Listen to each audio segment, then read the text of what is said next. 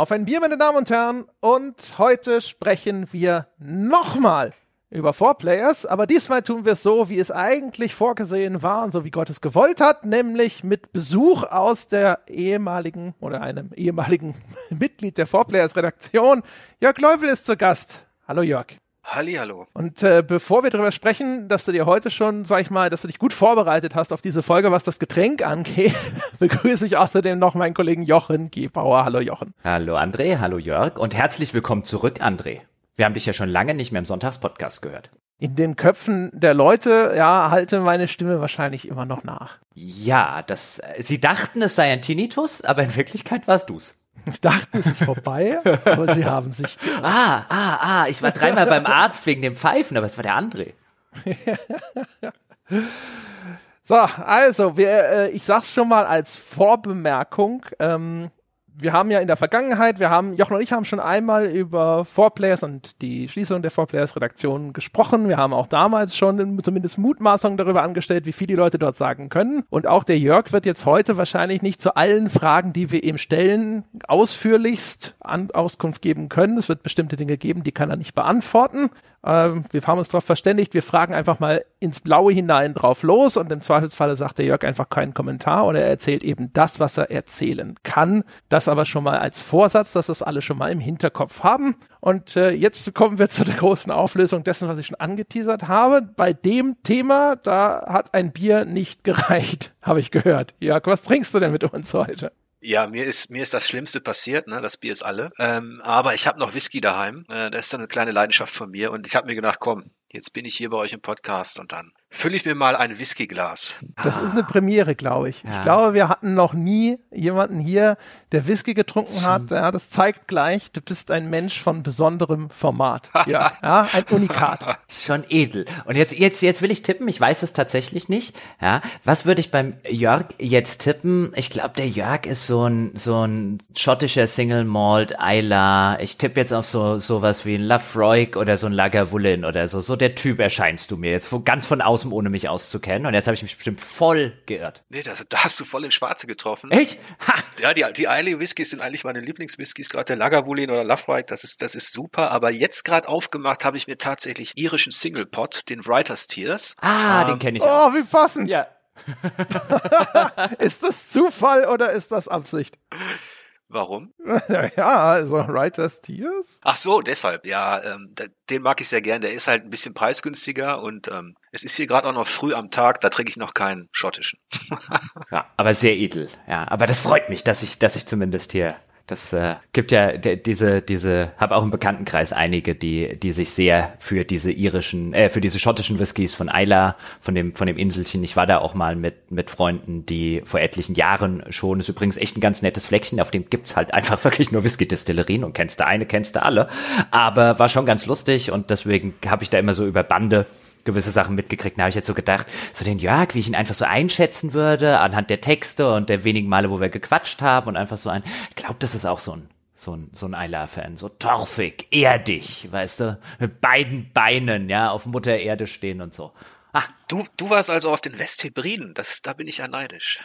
Ich war nur auf Ayla tatsächlich oder Ayla, je nachdem. Also damals haben wir es, glaube ich, ich glaube vor Ort haben sie es Ayla ausgesprochen. Da habe ich mir es auch angewöhnt im, im örtlichen im örtlichen Slang. Ist aber schon lange lange her. Da habe ich eine Schottland-Tour mit Freunden gemacht und da sind zwei von den Vieren, zu der wir waren, das sind die totalen Whisky-Freaks. Die sind auch da irgendwie in den in den da, da hat ja jede Distille noch so eine eigene Art Fanclub oder so. Und wenn du dann hinkommst zum Besuch, dann kriegst du die VIP-Tour und darfst am Ende aus allem irgendwie raustrinken und so weiter und so fort. Und ich, der keinen, der nicht gerne Whisky trinkt also ich trinke überhaupt nichts Schnapsiges oder Gebranntes sonderlich gerne. Ich bin echt der Bierfan. Ich stand dann so nach der siebten Distille da und dachte mir so ein, können wir mal eine Brauerei gehen, bitte? Ja, die Insel ist tatsächlich so das Valhalla für Whisky-Fans, glaube ich. Schön. Hm? Ich habe ja, ich glaube, ein einziges Mal in meinem Leben Whisky getrunken, den ich nicht ganz scheußlich fand. Und jetzt, wenn, wenn ich schon den Kenner habe, und zwar war das ein Highland Park, hab, ist das, ist das gut oder bin ich, äh, bin ich da auch noch ganz schrecklich banausig. Ja, ich bin jetzt auch tatsächlich kein, kein richtiger Kenner. Ich arbeite mich so ein bisschen durch. Es kommt halt drauf an, was du, was du so für einen Grundgeschmack hast, weil eigentlich ist Whisky ja destilliertes Bier. ich liebe natürlich auch Bier, ja, also ähm, sehr gerne sogar. Und Whisky ist halt die Essenz dessen noch. Ähm, und manchmal hilft es, wenn man mit den süßeren Whiskys anfängt, also mit den Bourbons oder eben auch mit den Iren, äh, bevor man sich gleich so eine Lederpeitsche ins auf den Gaumen legt, wie von den Eilis. Aber ich kenne den Highland Park zum Beispiel, habe ich noch nicht getrunken. Also das war das, das eine Mal, da war ich auch auf irgendeinem ich weiß nicht, irgendeinem Presseevent irgendwo in England oder sonst irgendwas und dann haben sie uns das Zeug dahingestellt. Das war das einzige Mal, wo ich dachte so, ach, das kann man ja trinken, ja. Ich bin auch einer, der es immer mit, äh, mit Eiswürfeln trinkt. Das muss immer erstmal ein bisschen verdünnt werden.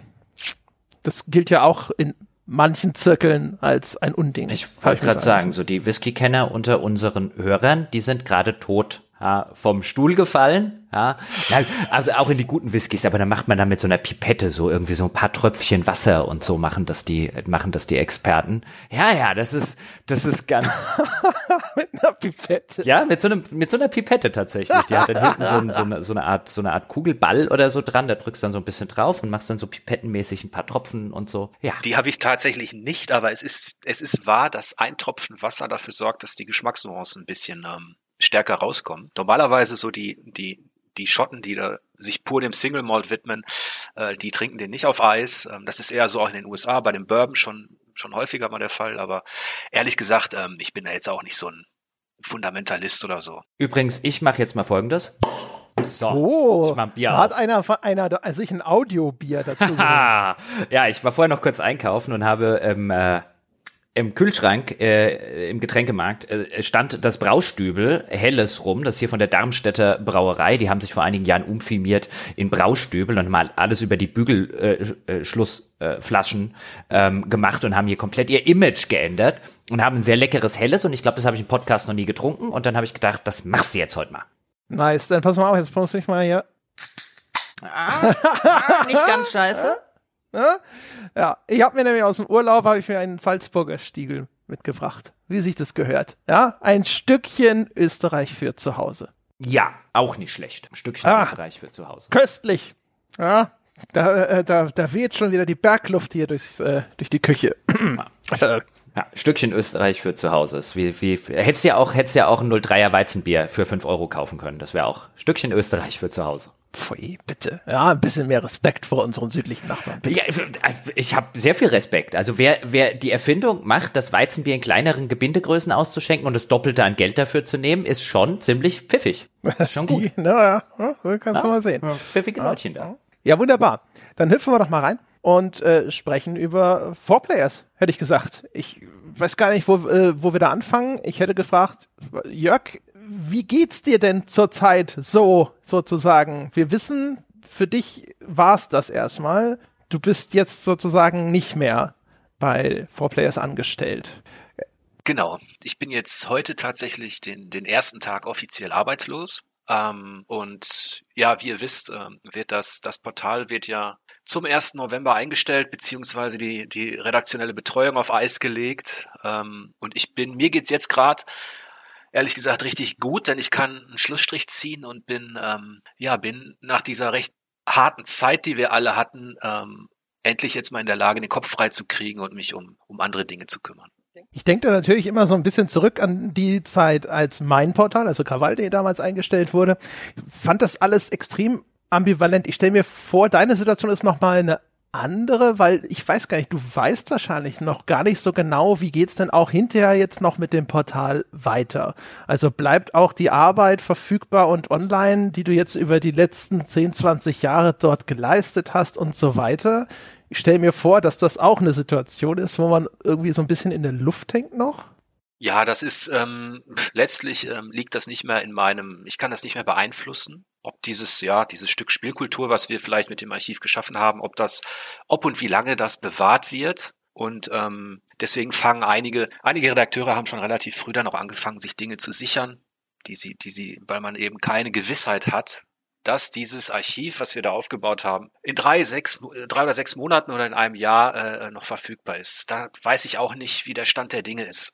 Wie, ähm, also ist jetzt so eine Frage, die, die, die müssen wir natürlich auch stellen, weil die natürlich auch Menschen draußen interessiert und wo man sich jetzt, nur weil es André gesagt hat, vorstellen kann, dass du da vielleicht noch nicht so viel zu sagen kannst. Aber jetzt war es ja so, es war ja ein sehr offenes Geheimnis innerhalb der Branche, dass Four Players zugemacht wird von ähm, dem Mutterunternehmen Marquardt, denen ja auch Computec gehört. Und ähm, also nicht nur jetzt bei uns, sondern wirklich so ein relativ offenes Branchengeheimnis. Aber es war ja, gab ja lange, lange, lange gab es ja gar keine Kommunikation von Seiten jetzt der, der Firmeninhaber dazu. Und dann kam dieses Statement relativ äh, spät vergleichsweise und da stand dann so ein bisschen was drin von aus finanziellen Gründen und so weiter. Und was wurde denn euch, wenn du sagen kannst, kommuniziert? Also warum haben die denn Four Players zugemacht?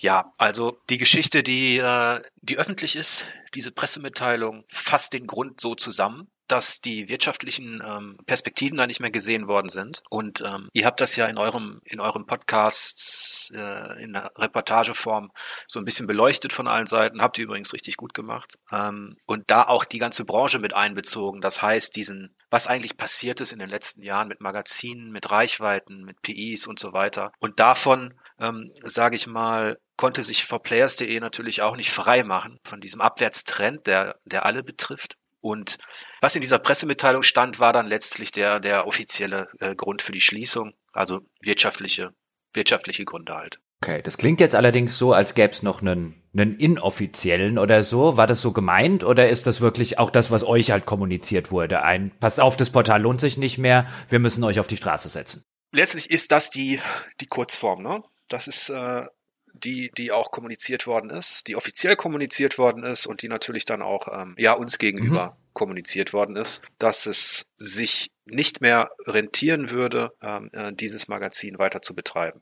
Wie ist denn das aus deiner Sicht gewesen? Also wir haben das ja, hast du schon gesagt, in der letzten Folge, wo wir über Four Players ohne dich gesprochen haben, haben wir auch schon so ein bisschen rekapituliert, wie schwierig es ist, ein Magazin insbesondere mit der Redaktionsgröße von Four Players heutzutage gegen zu finanzieren. Das ist ja jetzt aber auch ein Trend, den, der ist schon lange, lange unterwegs. Ich vermute auch, ihr habt das sicherlich schon über Jahre gesehen und versucht gegenzusteuern, euch überlegt, wie kann man sich denn an diesen Internetmarkt anpassen? Was war denn so jetzt im Rückblick, wie war denn sozusagen diese Reise durch diese Stromschnellen für dich? Also was waren denn eure Überlegungen dazu? Wie passen wir in diesen modernen Kontext rein? Das ist natürlich eine, eine, eine Geschichte, mit der wir uns seit Jahren schon beschäftigt haben. Also wie kannst du in diesem Wettbewerb bestehen, der immer härter geworden ist für alle, die sich über über Werbung finanzieren oder so ein paar Zusatzeinnahmen vielleicht noch haben. Da haben wir uns natürlich ausführlich Gedanken gemacht. Verschiedene Strategien sind wir durchgegangen und letzten Endes ähm, äh, ist, hätten wir einen kompletten Fokus gebraucht auf dieses Magazin. Und Fokus bedeutet natürlich auch letztlich eine, eine Investition und auch eine gewisse Geduld dass du ähm, dieses Angebot, was du über Jahre ähm, erstellt hast, dass du das eben auch zum einen modernisierst, zum anderen effizienter gestaltest und letztlich eben auch dann im, im Wettbewerb bestehen kannst. Also da haben wir, es gab so viele verschiedene Ansätze, die möglich gewesen wären, aber und die wir auch äh, in verschiedenen Intervallen, weil diese 20 Jahre, die, die dieses Four Players jetzt hinter sich hat, die waren ja ähm, auch geprägt durch den Medienwandel. Das heißt, man kann eigentlich, ähm, als wir angefangen haben im Jahr 2000, war das, war das noch eine komplett andere Pressewelt, eine komplett andere Medienwelt. Da war Print noch die Nummer eins und stark und äh, die Onliner kamen gerade um die Ecke und äh, haben versucht, äh, da äh, in diesem, an diesem Wettbewerb teilzunehmen, wie du ja weißt, mit Krawall hast du es ja dann auch gemacht. Ähm, darauf folgten ja in all den Jahren, das habt ihr in eurem Podcast auch so ein bisschen da habt ihr so ein Schlaglicht drauf geworfen, folgten verschiedene ähm, kleinere Umwälzungen, die eben bis heute dazu geführt haben, dass jetzt die Onliner eigentlich das alte Eisen sind, diese Online-Magazine mit Redaktionen und dass du die Content Creator, die Influencer hast, die auf einem auf, einem, auf einer privaten Ebene, ohne dass sie unbedingt einen Presseausweis haben müssen, ohne dass sie mit einem ganzen Magazin irgendwo äh, äh sitzen, eben auch ähm, ja Berichterstattung über Spiele machen. Ich formuliere es jetzt mal so ein bisschen absichtlich provokant, einfach um der Diskussion willen. Das ist jetzt gar nicht böse gemeint, aber man konnte, finde ich schon, bei Four Players in den letzten Jahren den Eindruck gewinnen, dass ihr so ein bisschen aus der Zeit gefallen seid. Auch im Hinblick darauf, ihr habt extrem viel getestet, das hatten wir auch in dem Podcast schon angesprochen Das war, so einerseits kann man sagen, jedes japanische Rollenspiel, das nicht bei drei auf den Bäumen war. Ich, mich hat das als japanischer Rollenspielfan immer gefreut, weil überhaupt in Deutschland dann mal zumindest noch mal jemand Test macht und man ein bisschen was lesen konnte und ich für mich dann auch so ein bisschen rausziehen konnte, ist das was für mich, ja oder nein.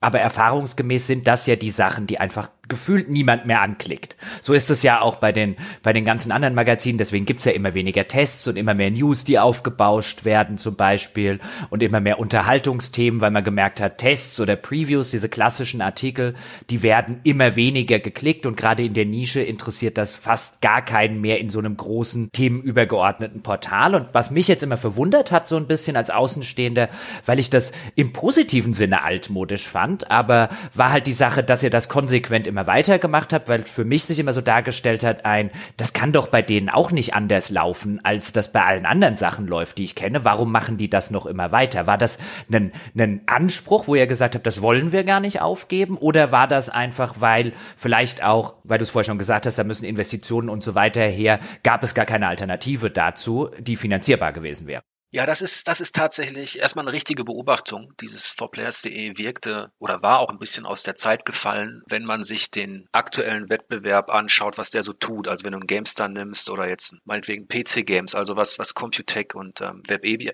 Webedia da anbieten oder nimm noch einen Giga und so weiter. Mhm. Da hast du halt den Wettbewerb, der darauf ausgelegt ist, möglichst all das zu bedienen, was die Leute da draußen suchen und klicken. Und zwar ohne Rücksicht auf Verluste, ähm, wo das Ziel der Sache ist, Reichweite und Klicks. Ähm, und die Themen, die dafür notwendig sind, die sind letztlich scheißegal. Das heißt, ähm, wenn dir irgendein Algorithmus sagt oder irgendeine Hashtag-Liste sagt, dass gerade Fortnite, FIFA, ich nenne jetzt einfach mal die üblichen Verdächtigen, dass die durch die Decke gehen aufgrund irgendeines scheiß DLC oder irgendeiner anderen Geschichte, ähm, dann setzt du da, wenn du diese Strategie fährst, drei, vier Redakteure an und die machen dann eben nicht eine News dazu, sondern die machen 15, 20 News oder was weiß ich. Und wenn gerade da draußen über, weiß ich auch nicht, über Benjamin Blümchen gesprochen wird oder wenn das alle suchen, ähm, dann macht dieses Spielemagazin zur Not auch eine Benjamin Blümchen-Reportage. Das ist so, ähm, das kann sehr erfolgreich sein, weil du konzentrierst dich wirklich auf das, was nachgefragt wird, ohne Rücksicht auf Verluste. Mhm. Warum war das für uns keine Strategie? Ähm, weil theoretisch hätten wir das ja auch machen können. Das heißt, wir kicken all die ähm, Japan-Rollenspiele, die bei uns äh, besprochen werden, oder lassen Vorschauen weg und so weiter. Ähm, oder eben die Brettspiele, die ich fast in meiner Privatzeit gemacht habe. Und wir springen auch auf den Zug auf. Das konnten wir nicht, weil uns der Wettbewerb gefressen hätte. Denn die die etablierten Großmagazine, Großverlage machen das oft so eine, machen das erstens schon viel länger, gerade Gamestar zum Beispiel, auf, auf mit einem viel höheren Energieaufwand als wir das könnten. Das heißt, wenn wir in diesen Wettbewerb reingehen würden mit denselben Mitteln und dabei vielleicht unsere journalistischen Merkmale ein bisschen, bisschen liegen lassen, dann verlieren wir zum einen, dann hätten wir zum einen verloren an unserem Charakter, der uns stark gemacht hat. Also wir lebten als Magazin und deshalb so lange, weil die Leute gedacht haben, dieses For Players Day ist eben ein bisschen anders. Ja, die sind altmodisch, die machen auch viel mehr Tests und so weiter, aber irgendwie vertraue ich denen, die, die sind auch mal ein bisschen kritischer, was weiß ich. Jeder hat ja so ein anderes Bild von uns gehabt aber wir waren eine Marke, wir hatten einen Charakter. Gehst du mit diesem Charakter in dieses, in diesen Ozean, diesen klickdominierten, ähm, algorithmusfixierten Ozean, verlierst du deinen Charakter. Und da hätten wir gegen GameStar, Giga und Co. und was es da alles gibt, verloren. Mhm. Also haben wir gesagt, okay, äh, wir versuchen die Marke zu stärken, aber wenn wir damit erfolgreich sein wollen, müssten wir theoretisch auch das komplette System, die komplette Technologie, unseren kompletten Output in Social Media und Co. modernisieren. Und genau das, dieser Fokus fehlte. Mhm. Also was du, was du so ein bisschen zusammenfassend sagst, ist ein, was wenn ihr in die andere Richtung gegangen wärt, hättet ihr gewissermaßen euer Alleinstellungsmerkmal verloren, ähm, wärt aber dort irgendwie in den, in den Mühlen von anderen Leuten, die das einfach professioneller und schon länger machen und mit, mehr finanziellem Aufwand auch zermahlen worden. Also gewissermaßen der Amerikaner sagt ja dann between a rock and a hard place. Also egal in welche Richtung du gehst, du kannst nur verlieren. Ja, es ist so dieses, dieser andere Spruch lautet ja, um, ähm, get niche or get big. Und mhm. wir hatten tatsächlich das Problem, wir waren für die Nische schon zu groß und zu bekannt. Mhm. Und ähm, wir waren, wir hatten, wir waren quasi nicht eine Nische, wir waren fünf, sechs, sieben Nischen zusammen. Du hattest bei uns Brettspiele, Kolumnen, Japan-Rollenspiele, Kommentare, Hintergrundberichte, normale Tests. Ähm, du hattest bisschen was über Switch, sogar iOS, klassische Reviews. Aber wir waren nicht big. Und ähm, das ist eben so, dass letztlich diese Fixierung auf Reichweite ja auch strategisch clever, viel cleverer als, ähm, als von uns, ausgenutzt worden ist, vor allen Dingen von IDG und von Webedia. Also in der Phase, als wir im Wettbewerb tatsächlich vor GameStar standen, das war so, war es 2011, 12, glaube ich, da hatten wir eine Million Unique User und wir hatten, das waren 300.000 mehr laut Argov als GameStar hatte. Das war, das war die entscheidende Phase. Und zu diesem Zeitpunkt hätten wir auch strategisch clever expandieren müssen Richtung Reichweite. Aber wir mussten ja als, als Redaktion mit ansehen, dass eben dieser Fokus fehlte in der mhm. Geschäftsführung und in, bei all denen, die uns dann letztlich ja auch ähm, gekauft und benutzt haben. Das heißt, man fand uns immer irgendwie cool, weil wir einen guten Namen haben, aber diesen Fokus uns zu entwickeln gab es nicht. Das heißt, 2012, 13 wurde bei uns, ab da wurde bei uns Reichweite abgebaut. Wir hatten eine Liga, äh, eine E-Sports-Liga, äh, die hatte ähm, Stammkunden, die wichtig waren eigentlich. Wir hatten eine Spieletipps-Seite, die gerade mit einem kleinen Team, die gerade, ähm, wo wir gerade gesehen haben, äh, die baut Reichweite auf. Ähm, wir hatten ein Netzwerk, äh, auch mit, mit Anime-Seiten und so weiter. Und all das wurde äh, kastriert. Eins nach dem anderen wurde eingestellt aus ganz unterschiedlichen Gründen, da gehe ich jetzt nicht ins Detail. Mhm. Und parallel baut die Konkurrenz GameStar das Netzwerk auf, indem man Reichweite kauft.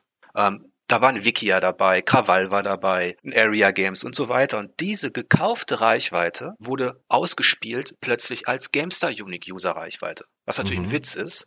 Aber innerhalb von ein, zwei Jahren katapultierte sich GameStar an uns vorbei. Und dafür gab es zwei Gründe. Einmal unser eigener Fehler. Die strategische Weitsicht fehlte. Wir kastrieren unsere eigene Reichweite und die Konkurrenz kauft sich Reichweite einfach dazu und vermarktet sie als eigen. Aber habt ihr euch dann nicht, eine letzte Frage noch, dann gebe ich gern sofort an André weiter, weil die da reinpasst, aber jetzt auch, auch, auch einfach, einfach provokant journalistisch nachgefragt, wart ihr euch aber vielleicht auch zeitweise, den Eindruck konnte man durchaus als Außenstehender gewinnen, also als Außenstehender Branchenbeobachter, als Kollege auf der anderen Seite sozusagen, dass ihr euch vielleicht zu lange in eurer, wir sind die Ehrlichen, wir sind die Kritischen, wir sind die Subje äh, Subjektiven und so weiter, wir sind so ein bisschen die, ich formuliere es jetzt absichtlich ein bisschen over the top, aber wir sind die Besseren, ähm, euch zu sehr gefallen habt und vielleicht ab und zu mal gedacht habt, ein, das ist gar nicht nötig, dass wir das irgendwie dazu machen, weil letztlich Quality is King und so. Ja, wir haben, das ist so, glaube ich, die Außenwahrnehmung, die ist immer ganz interessant. Mhm. Wir haben das selber gar nicht so, so extrem eigentlich forciert. Also richtig mit einer, mit einer PR-Strategie, dass wir jetzt sagen wollten, so, wir sind jetzt die,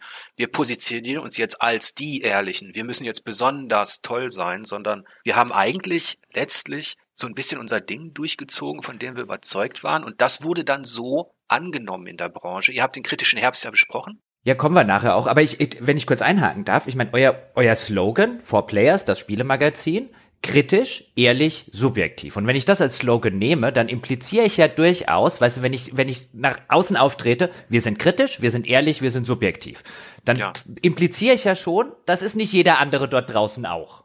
Ja. Also das ist ja schon in der in der Außenkommunikation ähm, finde ich ist das ja schon so ein bisschen eben genau das das wie ich es meinte. Also da sitzt man ja schon so ein bisschen da und sagt sich, womit können wir punkten? Was ist unser Alleinstellungsmerkmal? Und dann sagt man kritisch, ehrlich, subjektiv. Und da wäre ich jetzt durchaus auf auf eurer Seite, was das äh, angeht. Und äh, das habe ich auch immer an Four Players sehr sehr geschätzt, dass diese drei Punkte wirklich zugetroffen haben.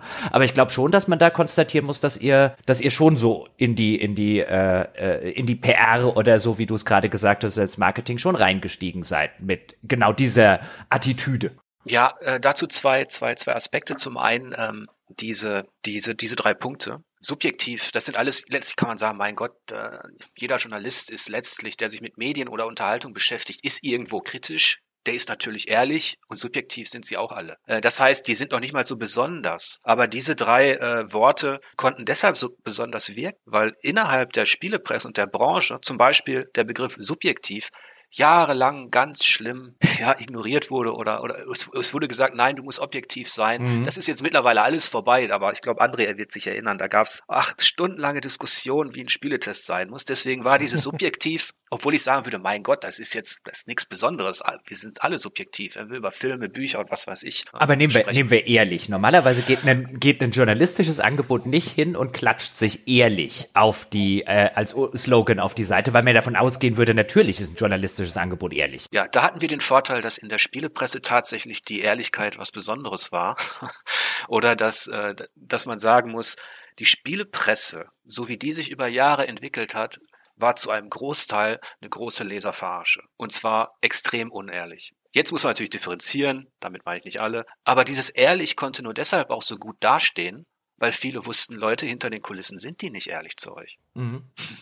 Da, Ja. da könnte ich jetzt viele Beispiele rausholen, aber was um deine, Mhm. der zweite Aspekt deiner Frage, um den noch zu beantworten, warum haben wir uns dann so zurückgezogen, warum wirkte das dann so, als wenn, mein Gott, die modernisieren sich nicht, jetzt fixieren die sich auf ihre Inhalte Mhm. und posaunen nach außen heraus, kritisch, ehrlich und so weiter. Das war der einzige Bereich, also die, der Inhalt, Texte, Videos und so weiter, das war der einzige Bereich, den wir als Redaktion überhaupt irgendwie gestalten oder ausbauen konnten. Weil der ganze strategische, das ganze, der ganze strategische Überbau, die wichtigen Entscheidungen auf, auf, auf der Ebene der Geschäftsführung und so weiter, die konnten wir als Redaktion nicht leiten. Und das war auch unser Nachteil gegenüber einem klassischen Verlag, wie jetzt ein Computec oder eben IDG, Webedia und so weiter. Die haben, die haben quasi den Erfolg ihres Magazins in der DNA. Von Anfang an war es wichtig, dass die, dass die ähm, Printmagazine am Kiosk ähm, äh, erscheinen, dass die da abliefern. Da gab es den Battle zwischen den großen Verlagen. Danach war es wichtig, das zu transformieren. Und die hatten eben auch in Anführungsstrichen ihr GameStar, ihr PC Games. Und alle Beteiligten waren fokussiert auf den Erfolg dieses Spielemagazins. Bei uns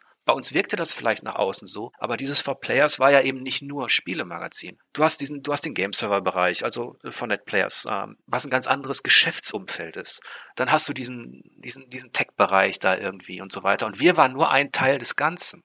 Und ich konnte als Chefredakteur bestimmte Dinge nicht einfach ähm, durchsetzen. Ich konnte zwar immer sagen, lasst uns da und da modernisieren und das machen, damit wir im Wettbewerb ähm, bleiben können. Und wenn das nicht passiert, wenn du immer wieder merkst, es werden Fehlentscheidungen auch getroffen, die unsere Reichweite letztlich beeinflussen, dann ziehst du dich natürlich zurück auf das, was du beeinflussen kannst. Und das ist, ähm, das ist letztlich dieses kritisch ehrlich subjektiv, also wirklich das Handwerk. Ich würde da nochmal einhaken wollen, weil die Frage, die Jochen vorhin gestellt hat, wie viel davon war, ging nicht und wie viel davon wollte nicht. Das hätte ich auch gefragt. Und ich bin immer noch nicht ganz überzeugt, weil mein Eindruck von dir als Chefredakteur war, dass ich mir vorstellen würde, bestimmte Dinge, bestimmte Anforderungen, die im Reichweitenjournalismus für Online-Magazine sich nach und nach herausgebildet haben, etwas waren, was du auch abgelehnt hättest. Also ich, für mein Eindruck ist ja, dass Reichweite online bedeutet eine Entwicklung hin zu einer stärkeren Boulevardisierung weil einfach für die Verteilung von Inhalten in die in Social Networks und sowas, die immer wichtiger wurde, oder auch generell dafür, dass man in dieser Aufmerksamkeitsökonomie überhaupt geklickt wird, es immer wichtiger wurde, dass man eben entsprechend, sage ich mal, emotionalisiert in Headlines und ähnliches. Und der Eindruck ist schon, das ist auch etwas, man kann das einen Fehler nennen. ich romantisiere es rückblickend immer als Standhaftigkeit. Das ist etwas, dem habe ich mich zum Beispiel selber auch immer verwehrt. Und mein Eindruck oder mein Bild von dir war immer, der Jörg Leubel ist auch jemand, der sagt so, nein, das äh, entspricht nicht der Vorstellung von Journalismus, die ich habe, da spiele ich nicht mit. Ja, das stimmt. Wir wollten uns auf keinen Fall für dieses Bullshit-Bingo aus ähm, SEO, Algorithmus plus Clickbait und Co. flachlegen. Weil dann hätten wir unseren Charakter verloren. Wir hätten die, wir hätten es natürlich tun können.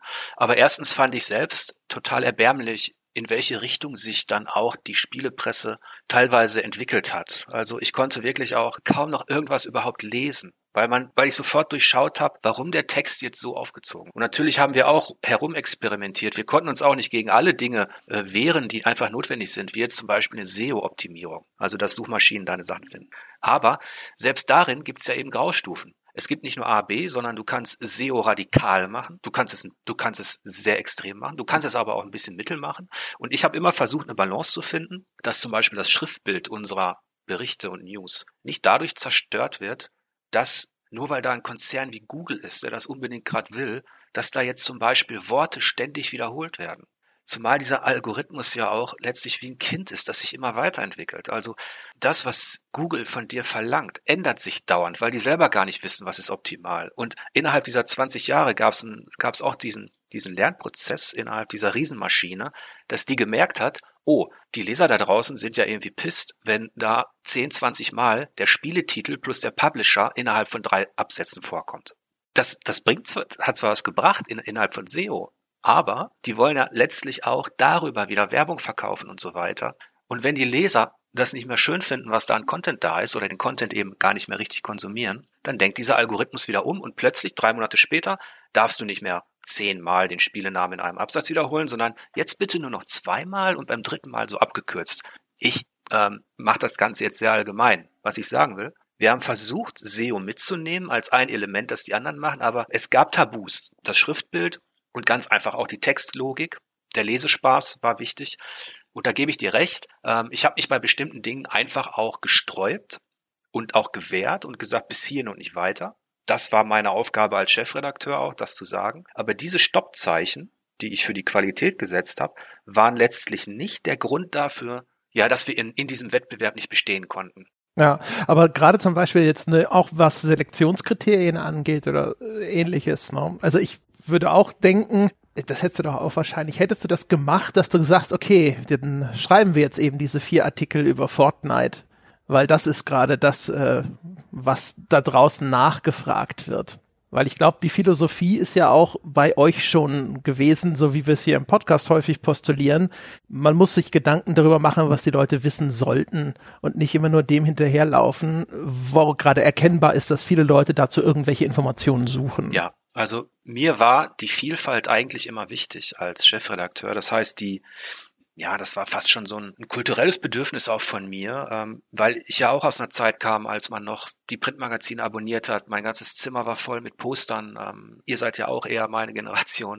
Ähm, man hat halt äh, dieses Hobby einfach geliebt. Man, man ist darin aufgegangen. Jetzt hatte man die Chance als als Chefredakteur eben mit einem Magazin und mit tollen Kollegen und Kolleginnen da jetzt was aufzubauen. Und da war mir die Vielfalt immer wichtig, weil ich auch innerhalb der Redaktion gemerkt habe, wie unterschiedlich die einzelnen Redakteure eben äh, in ihrem Spielverhalten sind, ähm, in, in dem, was sie wertschätzen, in dem, was sie gut oder schlecht finden. Das heißt, ähm, so ein Algorithmus würde dich auch dazu zwingen, dass du aus all diesen Persönlichkeiten letztlich, dass du die alle gleichschaltest und auf SEO fixierst.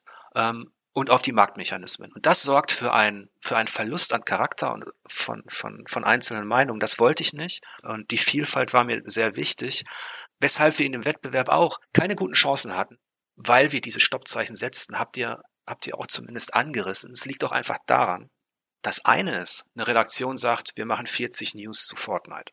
Das andere darüber hinaus ist noch, ein Publisher kommt und sagt, nee, du machst 100 News zu Fortnite, du machst 20 Vorschauen und 5 Tests. Ich übertreibe jetzt wieder maßlos. Aber dafür bekommst du für uns, nicht nur deine Reichweite wird steigen, weil es geklickt wird, sondern du bekommst für uns dafür auch noch für, die, für diese Berichtstrecke, was weiß ich, 50 oder 100.000 Euro. Und da das gab es bei uns auch nicht. Bei uns, ich habe alles abgelehnt, was in diese Richtung ging. Also die Einflussnahme von außen, was diese Berichterstattungsstrecken betrifft. Ähm, wir haben noch nicht mal als Advertorials angeboten, obwohl man darüber streiten kann, ähm, weil das ja so eine Grauzone ist. Wenn du es wenn offiziell als solches kennzeichnest, so ein Advertorial, dann mag es okay sein. Ähm, aber auch diese Advertorials wollten wir bei uns nicht sehen. Das heißt, ja, das stimmt schon. Wir haben uns äh, konzentriert wirklich auf das, ähm, auf das Handwerk und auf die Themen, die uns relevant erschienen.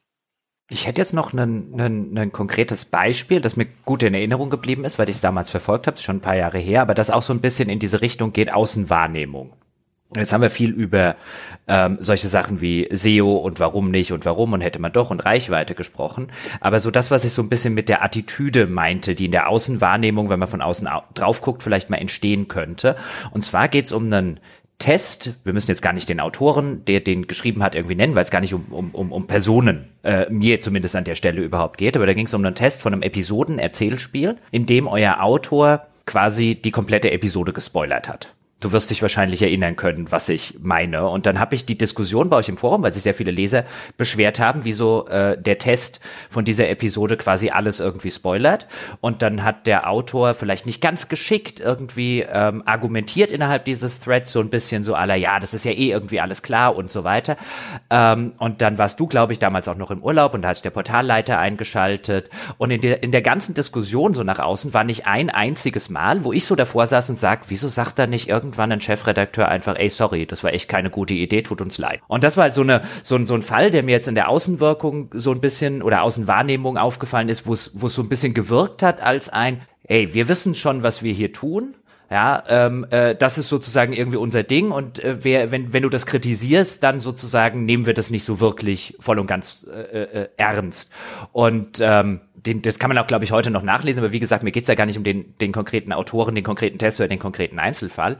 Aber äh, kannst du so ein bisschen nachvollziehen, woher das kommt? Also ich weiß ja natürlich nicht, was bei euch hinter den Kulissen passiert ist, aber das fand ich schon ziemlich eklatant in diesem, hier gibt's eine echt große, aus meiner Sicht völlig berechtigte Kritik, nicht an irgendeiner Person oder so, sondern schlicht und ergreifend daran, dass hier etwas gemacht wurde, was man vielleicht auch heutzutage, auch das ist ja so eine modernere Entwicklung, bloß nicht spoilern und so, das ist ja auch was, was eher ähm, äh, neu ist und was vielleicht jetzt in der Anfangszeit längst nicht so schlimm wahrgenommen wurde und wo man den Eindruck hattet, ihr standet da so ein bisschen da und wart auch wieder aus der Zeit gefallen. Puh, das ist natürlich jetzt so ein Einzelfall, ne? Da mhm. müsste ich jetzt, ich erinnere mich tatsächlich jetzt nicht, welches Spiel das war. Also ich sag's jetzt einfach, es war The Walking Dead das äh, Spiel und das hatte einen, wie gesagt, einen Autor und da gibt es eine Episode, jetzt ist das ja wesentlich unproblematischer, wo es um Kannibalen geht, wo man in irgendein so Haus reinkommt, dann stellt sich am Ende raus, die Leute dort äh, wollen dich aufessen. Ja, das, das stecken natürlich jetzt ein paar Aspekte drin. Zum mhm. einen dieses, ähm, ich könnte jetzt auch Beispiele nennen, wo wo wir auf berechtigte Kritik eingegangen sind, aber es ist halt trotzdem interessant, dass, dass, dass du sagst, es entstand so dieses Bild so nach dem Motto, ähm, wir ziehen hier unser Ding durch und mhm. lass uns da nicht reinreden. Das war auch tatsächlich so ein bisschen wichtig, ähm, aber nicht in solchen Sachen, so konkreten, wo man jetzt sagen kann, lass, da kann man auch drüber streiten oder, oder so.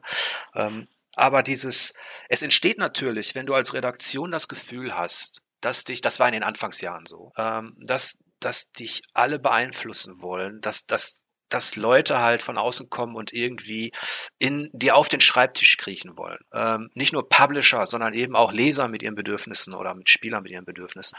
Ähm, das war in der Anfangsphase so, dann, dann ist es noch so, du öffnest dich allem so ein bisschen und versuchst, ähm, so einen Mittelweg zu finden und versuchst, Bedürfnisse zu befriedigen. Bloß je weiter du dabei gehst, diese Bedürfnisse von außen zu befriedigen, desto mehr verlierst du den Fokus auf deinen Kern. Und irgendwann, da sind wir jetzt aber weit in der Vergangenheit, also nach dem kritischen Herbst, haben wir dann eben auch gemerkt, dass es wichtig sein kann, wenn eine Redaktion sagt, bis hierhin und nicht weiter. Und eben nicht nur hinter den Kulissen, ähm, in Gesprächen, wenn einem irgendwas angeboten wird, sondern eben auch ähm, äh, im, im Forum, weil man darf auch nicht vergessen, dass diese Foren ja ausgenutzt worden sind, auch von verschiedenen Seiten. Ähm, und dass du da, du hast es da zu tun mit anonymen Feedback, das kann richtig gut sein. Das hat uns auch oft geholfen und ich bin auch sehr dankbar für, für viele Anregungen, die da kamen, auf die wir dann auch eingegangen sind, aus denen wir was gemacht haben. Ähm, aber die Kehrseite der Medaille ist, dass diese Anonymität einer Minderheit auch ausgenutzt werden kann, um Dinge eben zu, zu beeinflussen oder um, um Dinge irgendwie zu, zu desavouieren, zu kritisieren.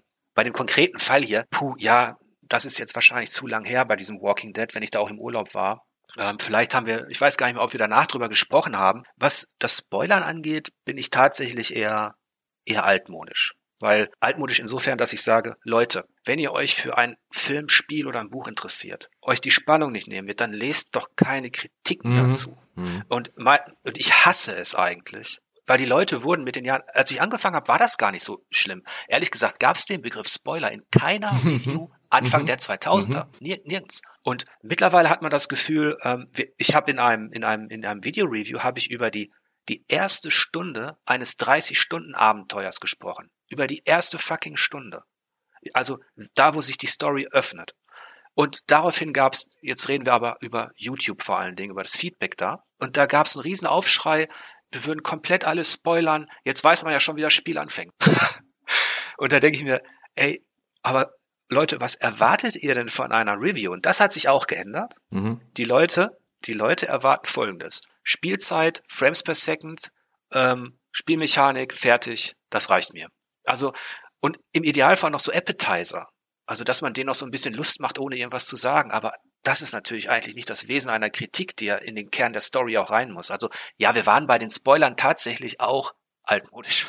Ja, mir ging es auch weniger um den, um den, um den konkreten Spoiler an sich. Also ich fand, das war so ein, so, ein, so ein Beispiel, deswegen ist es mir auch in Erinnerung geblieben, mit einem, wo eigentlich die Kritik völlig berechtigt aus meiner Perspektive war, weil es war ein Schritt zu too much sozusagen und wo man halt einfach hätte sagen können, ein, ja, sorry, stimmt, war ein Schritt too much, wir nehmen den, den, die zwei Sätze nehmen wir raus, ihr habt recht gehabt, danke für den Hinweis. Und man hat halt an solchen Stellen, deswegen nehme ich das jetzt als, als ein Beispiel, bei euch häufiger mal den Eindruck von so einer gewissen Wagenburg-Mentalität gehabt. Das hast du ja auch schon gesagt am Anfang, wenn viele Leute dann auf euch zugekommen sind und man den Eindruck hatte, ähm, alle wollen dir reinreden und dass du dann so zusammenrückst und so ein Wir gegen die Welt Gefühl entwickelst. Das kann ich mir sehr gut vorstellen.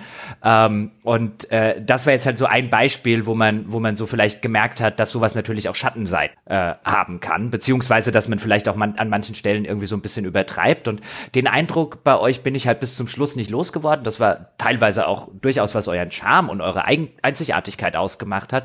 Aber dass ihr, dass ihr sozusagen immer gefühlt auch durchaus nach außen getragen, diese Attitüde, dass ähm, wir machen nicht nur unser Ding, sondern wir, und da wollte ich auch vorher raus mit eurem, mit eurem Slogan, kritisch, ehrlich und so weiter, wir machen das auch besser als die anderen und journalistisch ja. integrer und so. Und das ist, ich finde das ja alles überhaupt nicht schlimm. Ähm, ich finde es nur interessant, drüber zu reden. Ja, das ist, was, was soll man dazu sagen? Das ist, wenn es für dich normal erscheint, so zu arbeiten, wie es ein Journalist tun sollte, also kritisch zu sein. Und ein Journalist kann sich auch zurückziehen auf seine Position und der muss auch nicht alles mitmachen, um, um der Harmonie willen oder um des Erfolges willen. Ähm, dann, also für uns war das tatsächlich so, das gehörte mit dazu. Und auch Leser, User, Kunden, Zielgruppen haben nicht das Recht, äh, ähm, gewisse Dinge zu verlangen und mit der Begründung, aber die anderen machen das so. Oder mit der Begründung, aber das kriegen wir bei Magazin ABC. Dann haben wir immer gesagt, okay, dann geht zu Magazin ABC. Das stimmt. Und ich denke, dies ist aber auch wichtig, weil äh, auch dieses dieser Kniefall vor all dem, was der Kunde will, was SEO will, also all das, was, was, der sorgt eben dafür, dass du dich in allem dann auch anpasst und immer, immer, ähm, also es verwässert alles so ein bisschen und unterm Strich kommst du dann in so, in so eine Situation, dass du eigentlich keinen Journalismus mehr machst, sondern eher Service. Service für, für den Publisher. Service für den Leser.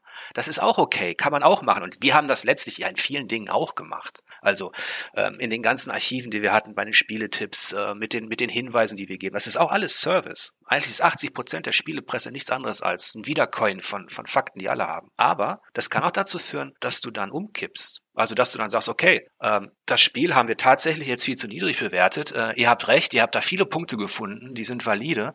Äh, jetzt werten wir 20 Prozent auf, ähm, weil, weil wir es eingesehen haben. Und drei Wochen später, wenn der Patch kommt, werten wir dann noch einmal auf. Also das ist so, das ist jetzt so ein Extrembeispiel dessen, was es in der Branche ja auch gab, wo Magazine ihre Glaubwürdigkeit verloren haben, indem sie sich eben allem gebeugt haben, was die Masse da draußen wollte.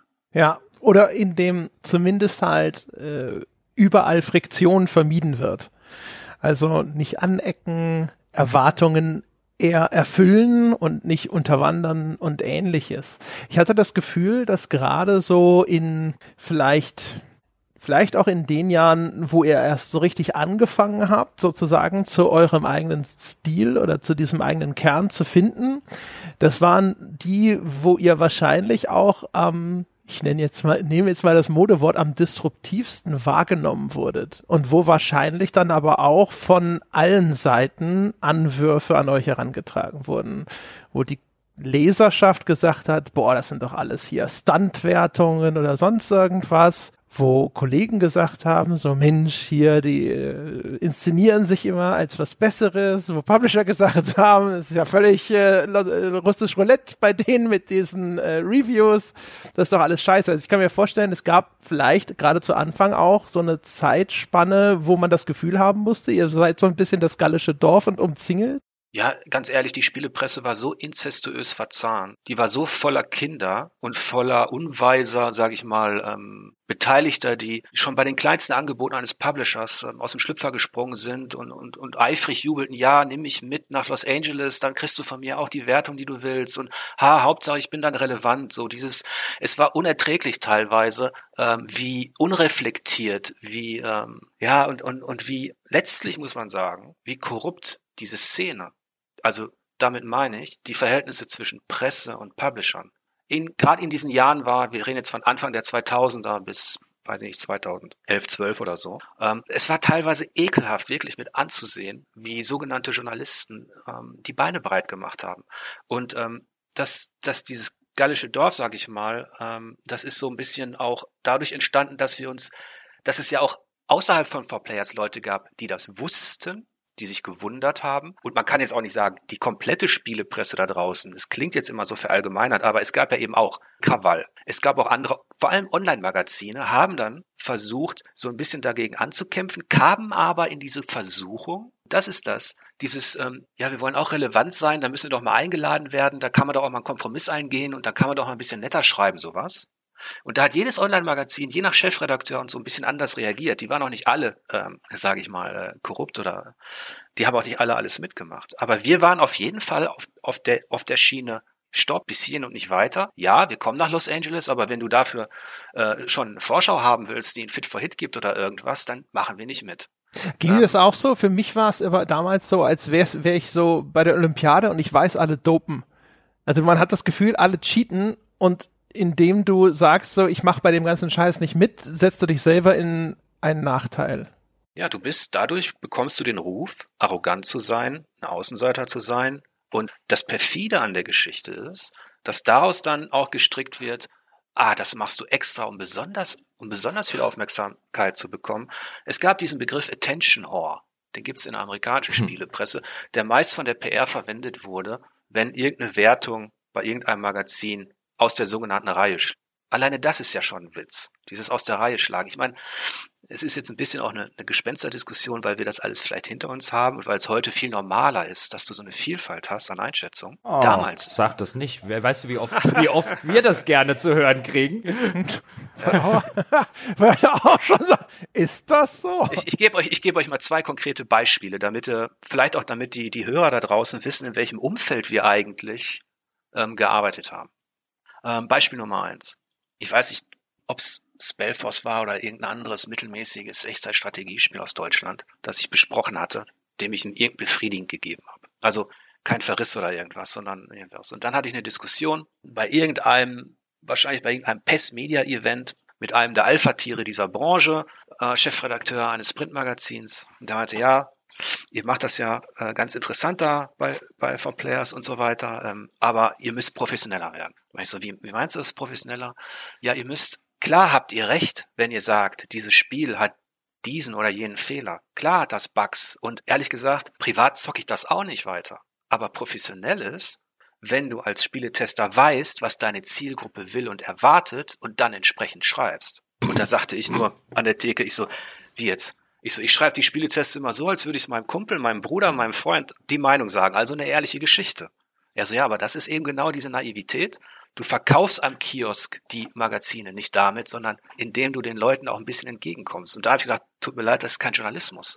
Man verarscht seinen Leser nicht. Und ich war immer ein sehr ehrlicher Mensch und ähm, indem ich auch so argumentiert habe, auf jedem Event, wo ich war, habe ich natürlich auch Brücken hinter mir eingerissen bewusst. Und es war mir scheißegal, wenn ich danach als der arrogante Leubel gelte von For Players, weil ich das Gefühl hatte, dass einige dieser etablierten ähm, Journalisten ähm, gar nicht mehr richtig ihren Job machen. Habt ihr jemals eine Wertung angepasst nachträglich? Ui. Also wir haben, wenn, wenn jemand gesagt hat, es gibt dort tatsächlich einen Fehler, also faktisch ist irgendwas falsch an dem Test, wie eine Zahl oder irgendwas, oder mhm. es gab diese Erweiterung gar nicht in dem, sondern dann haben wir das angepasst, eine Wertung anpassen. Also wir haben nie ähm, aufgrund einer eines Feedbacks, aufgrund eines, ich glaube nicht, aber lass mich nicht lügen. nee, ist ja okay, aber nur weil du es vorher gesagt hast, weil das geht ja auch in zwei Richtungen und ich kann da total, also kann eure Position und deine Position da total nachvollziehen, weil mein, mein erster Instinkt und jede Faser meines Körpers würde sagen, bloß weil dort draußen die Wertung nicht gut ankommt, ob jetzt bei Publishern oder bei Lesern oder bei Hörern oder so, ist das immer noch sozusagen mein, äh, meine Meinung, die ist fundiert, ich habe mir die Zeit genommen und so weiter. Aber ich hatte zum Beispiel den Fall, ich habe, glaube ich, habe schon mal in irgendeinem Podcast erzählt, als ich Chefredakteur bei der GameStar war und da war der Kollege von der GamePro, glaube ich, gerade in Urlaub ähm, aus der Chefredaktion und dann kam der Autor des Tests von damals äh, Alien Isolation zu mir, der auch relativ viel Flack abgekriegt hat, der Test äh, damals, aber das war mir, also war jetzt ja nicht mein in Anführungszeichen Redakteur und mein Test, aber wir haben den natürlich auch dann bei uns, weil damalige Zeit alles doppelt verwertet und so weiter übernommen. Und wo ich halt sage, ich stehe hinter meinen Leuten. Und ich gehe im ersten Schritt davon aus, dass die einen guten, vernünftigen, umfassenden Job und so weiter gemacht haben. Und auch wenn die Wertung Flack kriegt, dann kriegt sie halt Flack, aber da stand jetzt der Redakteur da und hat gesagt, du pass mal auf, aufgrund des Feedbacks, habe am Wochenende noch mal ein bisschen reingespielt, äh, habe mir noch ein paar Sachen genauer angeguckt und ich bin der Meinung, ich habe da einen Fehler gemacht. Und dann habe ich gesagt, na, wenn du der Meinung bist, du hast einen Fehler gemacht, dann ändern wir die und, und, und du hast es zu niedrig bewertet, dann müssen wir die Wertung ändern. Wenn das tatsächlich so der Fall ist, woraufhin ich dann die Flak abgekriegt habe, ja, dass ich unter dem Laserdruck eingeknickt wäre. Von, von manchen Leuten. Also so hast du ja das zweischneidige Schwert, ähm, wo ich einerseits verstehen kann, natürlich will man nicht einknicken, sozusagen vor zum Beispiel den Publishern oder den Fanboys, äh, die es ja in manchen äh, Bereichen gibt, die dann halt einfach so dick draufhauen und so, was, alles unter einer 90 gehört sich ja gar nicht für das Spiel und guck mal, was er dem da drüben gegeben hat. Davor will man ja eigentlich nicht einknicken, aber man ist ja auch nicht gefeit, Fehler zu machen. Ja, nur das Problem an der Geschichte ist, ich meine, jetzt mit dem Abstand muss man natürlich sagen, ähm, viele Dinge wurden so unheimlich ernst diskutiert innerhalb der Branche, dass man sich heutzutage kaputt lachen muss. Mhm. ähm, so Wertung und alles, mein Gott, jetzt könnte man sagen, äh, gibt's denn drei Prozent mehr oder weniger oder fünf oder was, doch alles Latte. Die Welt hat so viele Probleme, die wirklich relevant sind und wir streiten uns hier über, über subjektive Wertungen. Aber trotzdem, knickst du da ein oder ähm, gibst dem nach, hast du halt folgenden Nachteil. Selbst wenn es, wenn es da viele Gründe für geben kann. Ja, also wie du das jetzt ähm, beschrieben hast, also wenn du wirklich in einer Zwickmühle bist irgendwie. Aber wenn du einmal nachgibst, wenn du einmal wirklich einknickst, dann hast du schlechte Argumente, wenn drei Wochen später wieder sowas passiert. Das stimmt, aber hättest du jetzt Interesse halber an meiner Position, wenn dir das passiert wäre, hättest du dann gesagt, nee, die Wertung bleibt, auch wenn der wenn du hinter den Kulissen wüsstest, der Autor und du hast es nicht gespielt, weil ich hatte es nicht gespielt und ich will dann auch nicht an den Test von jemand anderem drangehen und dann sagen, ja, jetzt habe ich's gespielt, jetzt kommt hier der Oberchefredakteur und sagt mal, wie die richtige Wertung aussieht oder so. Hättest du es dann nicht geändert? Ja, also das ist erstmal ganz ganz wichtig, finde ich, dass du dich als Chefredakteur nicht über die anderen stellst, mhm. indem du dann dir einbildest, du könntest die Wertung besser geben, nur weil du Chefredakteur bist, obwohl du gar nicht richtig gezockt hast. Das ist genau meine Position gewesen, auch bei 4Players. Ich habe nie irgendeinem Redakteur, mhm. selbst wenn ich das Spiel gespielt habe auch, ähm, versucht, meine Einschätzung aufzuzwingen. Ich hatte leider jetzt nicht diesen Fall wie du, mhm. dass tatsächlich jemand kam und sagte, so nach dem Wochenende oder so, und wir alle wissen sowas, das, das, das ist relativ normal. Dass, wenn du unter Zeitdruck bist oder wenn du gerade drei, vier Tests schreiben musst innerhalb von, von, von zwei Wochen, dass du dann irgendwann mit der Erfahrung von ein, von 10, 20 Stunden mehr, weiß ich nicht, äh, Überlegungen und so, dass du vielleicht irgendwas was ändern wollen würdest. Aber wir haben dann immer gesagt, okay, wir haben eigentlich über diese, diese Wertung immer so ausführlich gesprochen oder dadurch, dass ich das redigiert habe und die Argumentation gecheckt habe und dann alles d'accord war, gab es diesen Konflikt nicht. Ähm, hätte ich es gemacht oder nicht, das, da hätte man auf den Einzelfall mhm. schauen müssen. Das, ich kam nie in diese Situation. Ich würde sagen, jetzt mit meiner Erfahrung, wenn da nicht irgendwas drin ist, wo der Redakteur sagt, da habe ich falsch da habe ich was Falsches erzählt, komplett peinlich, das stimmt überhaupt nicht, dann würde ich sagen, okay, ich würde drüber reden. Aber wenn es nur darum geht, hm, jetzt finde ich es 10% besser, weil XYZ, dann würde ich es nicht mhm. sekundieren, mhm. weil dahinter meist die Angst steckt, dass man den anderen nicht so richtig gefallen. Das stimmt, aber ich, ich denke mir dann wiederum, ich finde das ein ganz interessantes Dilemma, weil da gibt's glaube ich, kein richtig oder kein falsch äh, im, im Extrem. Ich denke mir dann immer, es steht halt nicht mein Name drunter, sondern seiner in dem Fall. Und dann hat er auch das Recht, finde ich, das anzupassen, ähm, wenn er sagt, hinter dem, was er geschrieben hat, weil er einen Fehler gemacht hat, dann muss man das natürlich auch aus, nach außen so kommunizieren. Und ich finde, es gehört halt immer viel mehr dazu zu sagen, ich habe Mist gebaut und ich würde das gerne ändern und auch öffentlich das Ganze ändern, als zu sagen, ein Nein, das ändern wir nicht. Aber das ist jetzt so meine, meine persönliche, deswegen wollte ich auch den Autoren, ich habe den Namen absichtlich genannt und an keiner Stelle irgendwie dafür kritisieren. Ich ziehe da immer noch meinen Hut vor, da gehört Mumm dazu. Ja, das, das, das stimmt. Jetzt müsste man genau auf diesen Mist gucken, was es ist. Also ist es jetzt eine Argumentation in einem Absatz gewesen, wo er sich wirklich komplett verrannt hat und die einfach nicht stimmt, was nicht haltbar ist? Oder ist es, also man müsste halt genau hinschauen. Das können wir natürlich jetzt nicht, jetzt spekulieren wir. Aber mhm. ähm, was ich noch hinzufügen wollte, innerhalb dieser Spielepresse, ähm, in, ich habe es inzestuös genannt, damit meine ich Folgendes. Dass Publisher genau wussten, wo sie anrufen müssen, bei einem Verlag, bei einem Magazin, auf wen sie Druck ausüben müssen, damit sie sich durchsetzen können. Das ging ja bis hin zu einfachen News, wo versucht wurde, weil diese News in der Tonalität so negativ war. Weiß ich nicht. Ein Spiel wurde angekündigt, Redakteur macht eine News und dann ist er da eben, äh, war er nicht besonders euphorisch, sondern hat vielleicht sich erlaubt, innerhalb dieser News noch irgendeine Skep also eine Skepsis reinzubringen. Da konnten Publisher bei bestimmten Chefredakteuren anrufen, das anmahnen und sagen, hör mal, äh, passt mal die News an, denn die gefällt uns nicht. Das ist produktschädigend. Und daraufhin bekam der Redakteur, der Newsredakteur, einen richtigen schönen Anschiss und musste mit ansehen, wie sein Text noch glatt gebügelt wurde. Das meine ich mit, das meine ich auf einem kleineren Niveau, also schon auf diesem mhm. handwerklichen mhm. Newsniveau mit incestuös. Also, dass der Chefredakteur oder die, die Führungskraft eines Magazins, eines Verlags so eng war mit dem Marketingchef, mit dem Produktmanager, dass man quasi schon, dass das nicht nur ein Geben und Nehmen war, sondern eben auch schon so, so offene, offene Türen war. Und deswegen konnte dieses For Players oder auch andere, wie gesagt, ich will mich immer nicht, also wir waren auch nicht, wie gesagt, es gab ein Krawall, es gab auch ein paar andere Magazine, die durchaus ähm, kritisch und unabhängig ähm, gearbeitet haben. Aber nur deswegen sind wir so aufgefallen und deswegen kam der Begriff, der perfide Begriff Attention Whore wurde benutzt und wo ich das bei Publishern, wo ich gesagt habe, mein Gott, kann ich verstehen, dass ihr uns nicht mögt, weil wir sind unberechenbar. Ich will auch gar nicht von euch gemocht werden, vollkommen in Ordnung. Das Problem an dieser Branche war, dass auch Pressekollegen, und zwar solche in relevanten Positionen, diese, diesen Duktus, diese Analyse von For Players übernommen haben und sagten, ja, ihr seid doch auch Attention Horse, ihr wollt doch nur Reichweite, ihr wollt doch nur Klicks. Und das dann aus, aus äh, das war dann halt so, das war dann halt richtig perfide, wenn sich Journalisten untereinander quasi auf dieser Ebene ähm, bettelt haben um das noch kurz äh, abzuschließen und dann an André weiterzuleiten. Ich weiß, ich rede heute wieder zu viel, aber ich finde das alles so interessant.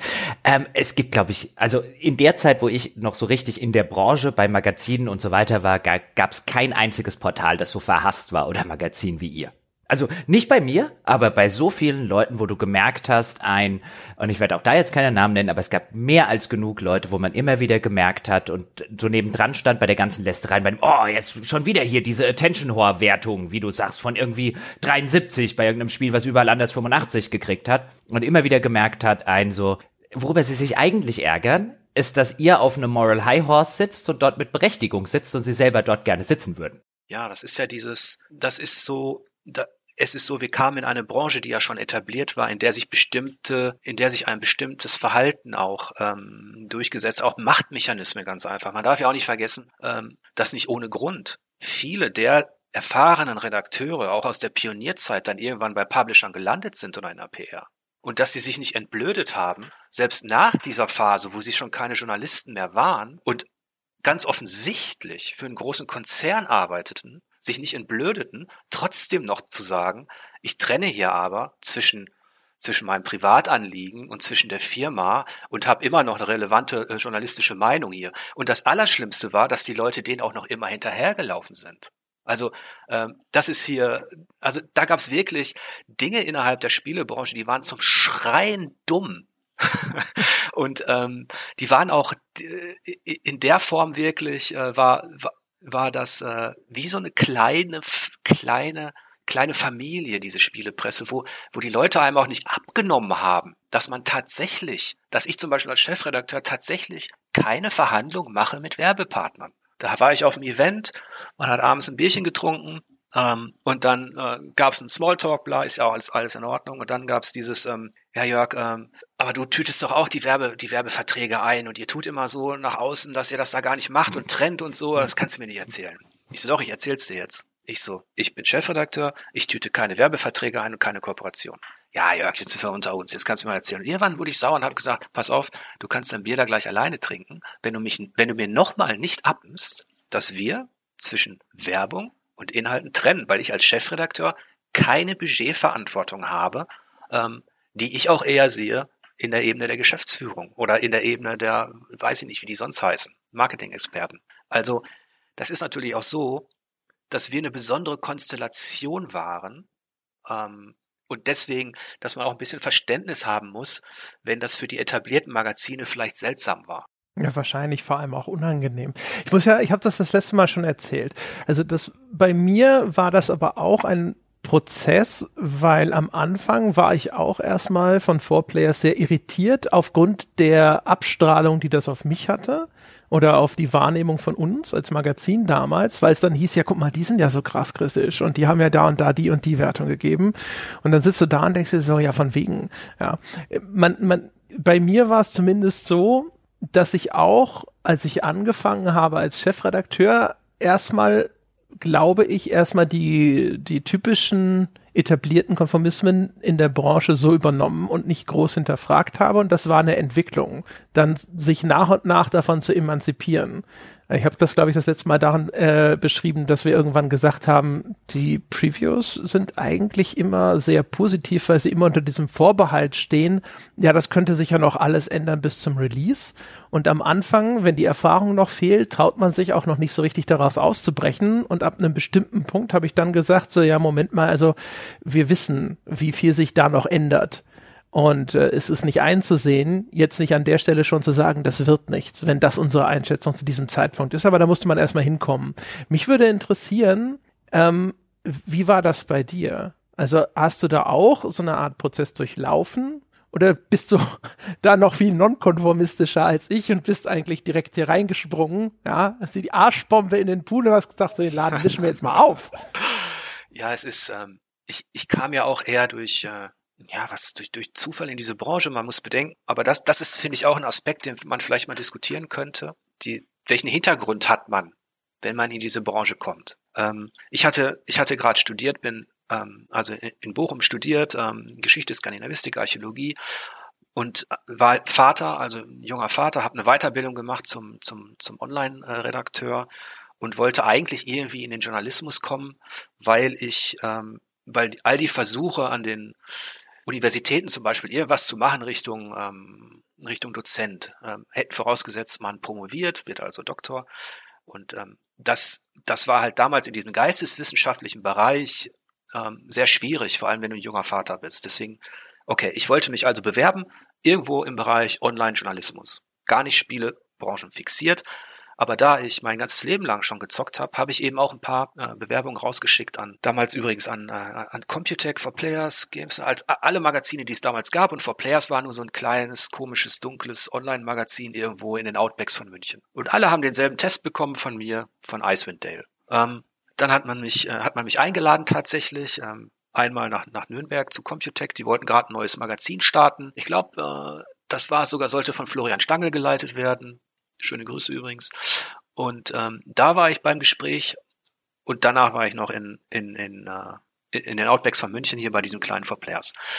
Was ich damit sagen will, ich kam also frisch von der Uni und wollte Geld verdienen, wollte meine Existenz halt, äh, wollte meine Familie ähm, ja ernähren können und ähm, kam mit diesem akademischen Hintergrund in diese Spielebranche.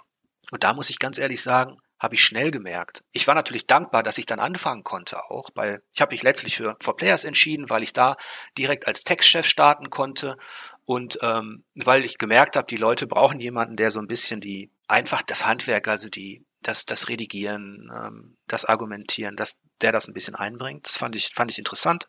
Jedenfalls komme ich mit diesem Hintergrund in die Spielebranche, mit diesem akademischen Hintergrund. Ich hatte einen Magister gemacht und dann habe ich sehr schnell zwei Dinge gemerkt.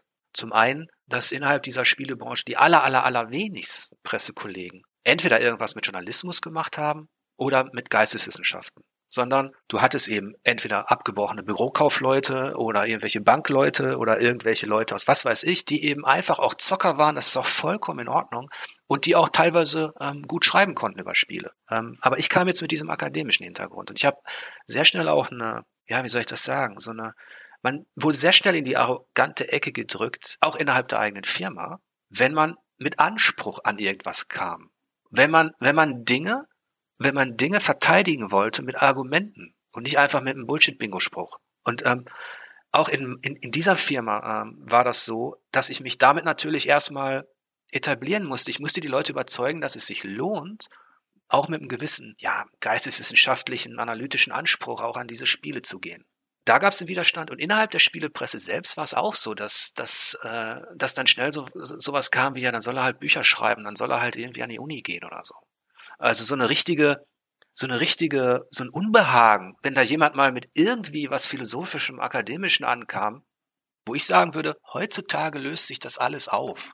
Oh, weil, oh, Oh, oh, da würde ich. Oh, oh, oh. Okay, ja. jetzt seid ihr da. Nee, nee, nee, nee, nee. Ich wollte, ja. wollte nur einhaken. Ich glaube, also ich höre mir heutzutage zum Teil auch was ganz ähnliches an. Und äh, bei, bei manchen Sachen ist es bestimmt auch ein bisschen berechtigt, weil man übers Ziel hinausschießt und so. Aber dieser, diese, dieser Gegenwind ist, glaube ich, heute immer noch genauso da wie früher. Ja, es ist, es ist ja auch so ich bin Zocker, ich kann Tacheles reden, ich komme aus dem Ruhrpott, ich brauche nicht, ich brauche nicht dozieren, ich muss nicht dozieren, um einen guten Test zu schreiben. Man muss auch nicht irgendwie besonders akademisch daherkommen, aber die Grundsätze, also das, was du als Geisteswissenschaftler lernst, ist einfach, es gibt da Quellen, die vergleicht und analysiert man. Und was wir dann etabliert haben, was ich versucht habe zu etablieren, war eine analytische Subjektivität. Das heißt, auf der einen Seite musst du dein Handwerk insofern beherrschen, dass du ein Spiel auseinandernehmen kannst dass du weißt, aus welchen Teilen es besteht, dass du vergleichen kannst. All das lernst du auch als Germanist, als Historiker, als Archäologe, weil du hast immer, du hast es immer mit Quellen zu tun. Du darfst nicht einfach irgendwas vom Pferd erzählen. Aber selbst auf, an der Uni ist es so, wenn du über die römische Geschichte schon schreibst oder irgendwas über die, die Kelten, keine Ahnung. Auch da fließen in Monographien immer subjektive Meinungen natürlich mit ein. Wissenschaftler müssen die natürlich viel mehr verstecken als, als ein Spielejournalist. Ähm, aber die sind trotzdem drin und deswegen gibt's ja auch die verschiedenen Schulen an den Unis.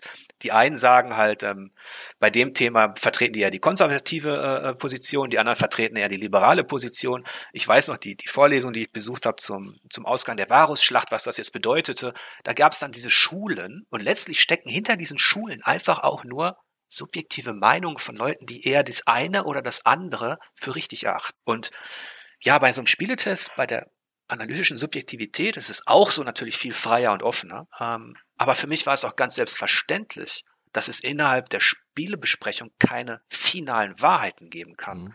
Dass ein Spiel nie, ein Spiel ist nicht 80 Prozent, ein Spiel ist nicht immer der Hit. Ähm, das ist, das ist, das ist bei der Unterhaltungs, äh, ähm, beim Unterhaltungsmedium natürlich noch viel, viel ähm, offensichtlicher als innerhalb der, der Geisteswissenschaft. Ähm, aber ich denke, dass das, was ich gelernt habe an der Uni, auch mit dazu beigetragen hat, ähm, ja, dass das vielleicht, äh, dass wir diese Art gefahren sind.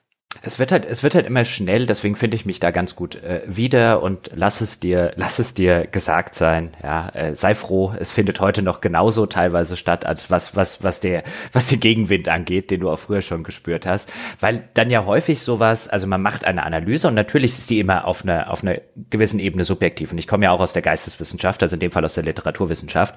Und dann wird einem gerne mal vorgeworfen, der zerredet ja alles. Oder die schlecht reden ja in irgendeiner Form alles. Und dann, dann wird das Ganze genommen, was man auf einer subjektiven, aber analytischen Ebene macht und wird auf so eine persönliche Ebene äh, gehoben, wie dann bei euch mit irgendwie Attention Whoring und so weiter und so fort. Wo man halt einfach sagt, ein, dagegen kannst du dich ja auch nicht mehr verteidigen. Das ist ja dann, dann wird, dann wird aus der sachlichen Analyse, ja, die bestimmt subjektiv eingefärbt ist, wird dann, die wird auf ein Niveau gehoben, wo du halt einfach den Vorwurf kriegst, ja, der findet, der will ja sowieso alles schlecht finden oder der will ja sowieso alles zerreden, wo du dann, wo du dann sagst, und genau das lernst du ja eigentlich an der Uni zwischen genau diesen Sachen zu trennen. Nur weil ich was kritisch analysiere, bedeutet das ja noch lange nicht, dass ich das schlecht reden möchte oder ihm seine Relevanz absprechen möchte oder sonst irgendwas. Ich kann einen, einen Roman, der ähm, der hoch anerkannt ist innerhalb einer Wissenschaft, den kann ich kritisch analysieren, durchaus ziemlich auseinandernehmen, ohne dass mir ein Uni-Professor kommt und sagt, was zerreden Sie mir denn hier den Shakespeare? Ja, genau das ist vielleicht auch so ein ähm, etwas, das für Leute, die, gerade wenn man, wenn man sich ähm, äh, britische Universitäten anschaut, also die Debattenkultur, ähm, die, die da schon gepflegt wird, also dass du, dass es ganz normal ist, dass du in unterschiedliche Positionen schlüpfst und ein Thema verteidigst. Ähm, das ist so etwas, das ist, ähm, das ist bei den Briten eher, eher alltäglich. Also, dass die Kritik quasi auch ein Stilmittel und eine Übung ist und dass die letztlich auch dafür sorgen kann, dass man mehr Erkenntnis gewinnt. Und in Deutschland ist der Begriff Kritik ja auch schon ähm, kulturgeschichtlich viel negativer besetzt als in unseren Nachbarländern. Und ähm, ich habe tatsächlich gemerkt, um das, um das zu verkürzen, dass innerhalb der deutschen Spielepresse, dass du dann ein guter Journalist bist, wenn du bitte im Gleichschritt mitmarschierst. Das heißt, wenn deine Wertung das bestätigt, was die anderen fünf auch schon sagten, dann bist du gut. Dann kennst du, du bist ein Fachmagazin, dann kennst du dich aus. So. Und je weiter du von diesem Schnitt abweichst, desto seltsamer bist du für die Leute. Dabei war es für mich immer ein Gewinn, ganz unabhängig von meiner eigenen Meinung über irgendein Spiel. Ich habe ein Death Stranding eine 95 gegeben, ja, aber ganz unabhängig davon würde mich auch interessieren, warum jemand diesem Death Stranding eine 35 gibt. Und das fehlte mir innerhalb der deutschen Spielepresse, ähm, ich glaube, das lockert sich jetzt, das wird jetzt tatsächlich ein bisschen, bisschen, bisschen, ähm, bisschen vielfältiger. Ähm, aber es fehlte und man wurde, das wurde als Ausreißer gesehen. Dabei und da dachte man tatsächlich, jetzt kommen wir wieder auf diese politische Ebene, das machen die extra. Das machen die extra, weil, weiß ich, Klicks, Reichweite, ne, Aufmerksamkeit, die wollen auch irgendwie bla. Oder die wurden nicht eingeladen, dann sind sie sauer. Und das wäre eine politische Form der Wertungsfindung gewesen, die ehrlich gesagt hätte ich, habe ich ein Magazin vermisst, das tatsächlich so gearbeitet hätte, wie die Leute dachten, dass wir es täten. Nämlich spielepolitisch. Das haben wir nicht gemacht. Die Edge hat das, glaube ich, als ein Magazin mal eine Zeit lang praktiziert, dass sie sich tatsächlich Dinge vorgenommen haben, um die über die Klinge springen zu lassen. In Deutschland gab es sowas nicht und für Players war es nicht. Wir wirkten nur so, teilweise auch mit einigen anderen. Wie gesagt, ich will uns da gar nicht so exklusiv herausheben, aber wir wirkten nur so, weil rechts von uns die Wand war, wertungstechnisch. In Deutschland gab es keine Edge. In Deutschland gab es kein, kein wirklich, äh, kein mutiges Punk-Magazin, das sich getraut hätte zu sagen, bei uns ist ein Call of Duty erstmal grundsätzlich scheiße, weil amerikanische Propaganda, Drecks-Shooter-Mechanik, 0815 Story. Und bei uns, bei 4Players war es noch so, da kam Call of Duty, dem hätte ich genau diesen Stempel aufgedrückt übrigens. Und besprochen hat es aber, damals war es meist Paul Kautz, kürzlich war es äh, Matthias Schmid, weil wir diese Spiele relativ, also fair verteilt haben. Und Deswegen ähm, waren wir kein politisches Magazin, in dem Jörg Leubel oder die Chefredaktion zusammen irgendwie bestimmt hat, diese Art von Spiel machen wir kaputt. Oder wenn wir da Reichweite kriegen, kriegt das Spiel eben nur 20 Prozent, selbst wenn wir es geil finden. Das wäre eine Art von polemischer Spielepolitik gewesen, die hätte ich als Leser irgendwie cool gefunden. Aber die gab es gar nicht im deutschsprachigen Raum. Hat's denn am Ende tatsächlich irgendeinen Nutzen gebracht? Also ich vermute mal stark, es hat schon sehr auch eure Wahrnehmung und den, den öffentlichen Charakter geprägt.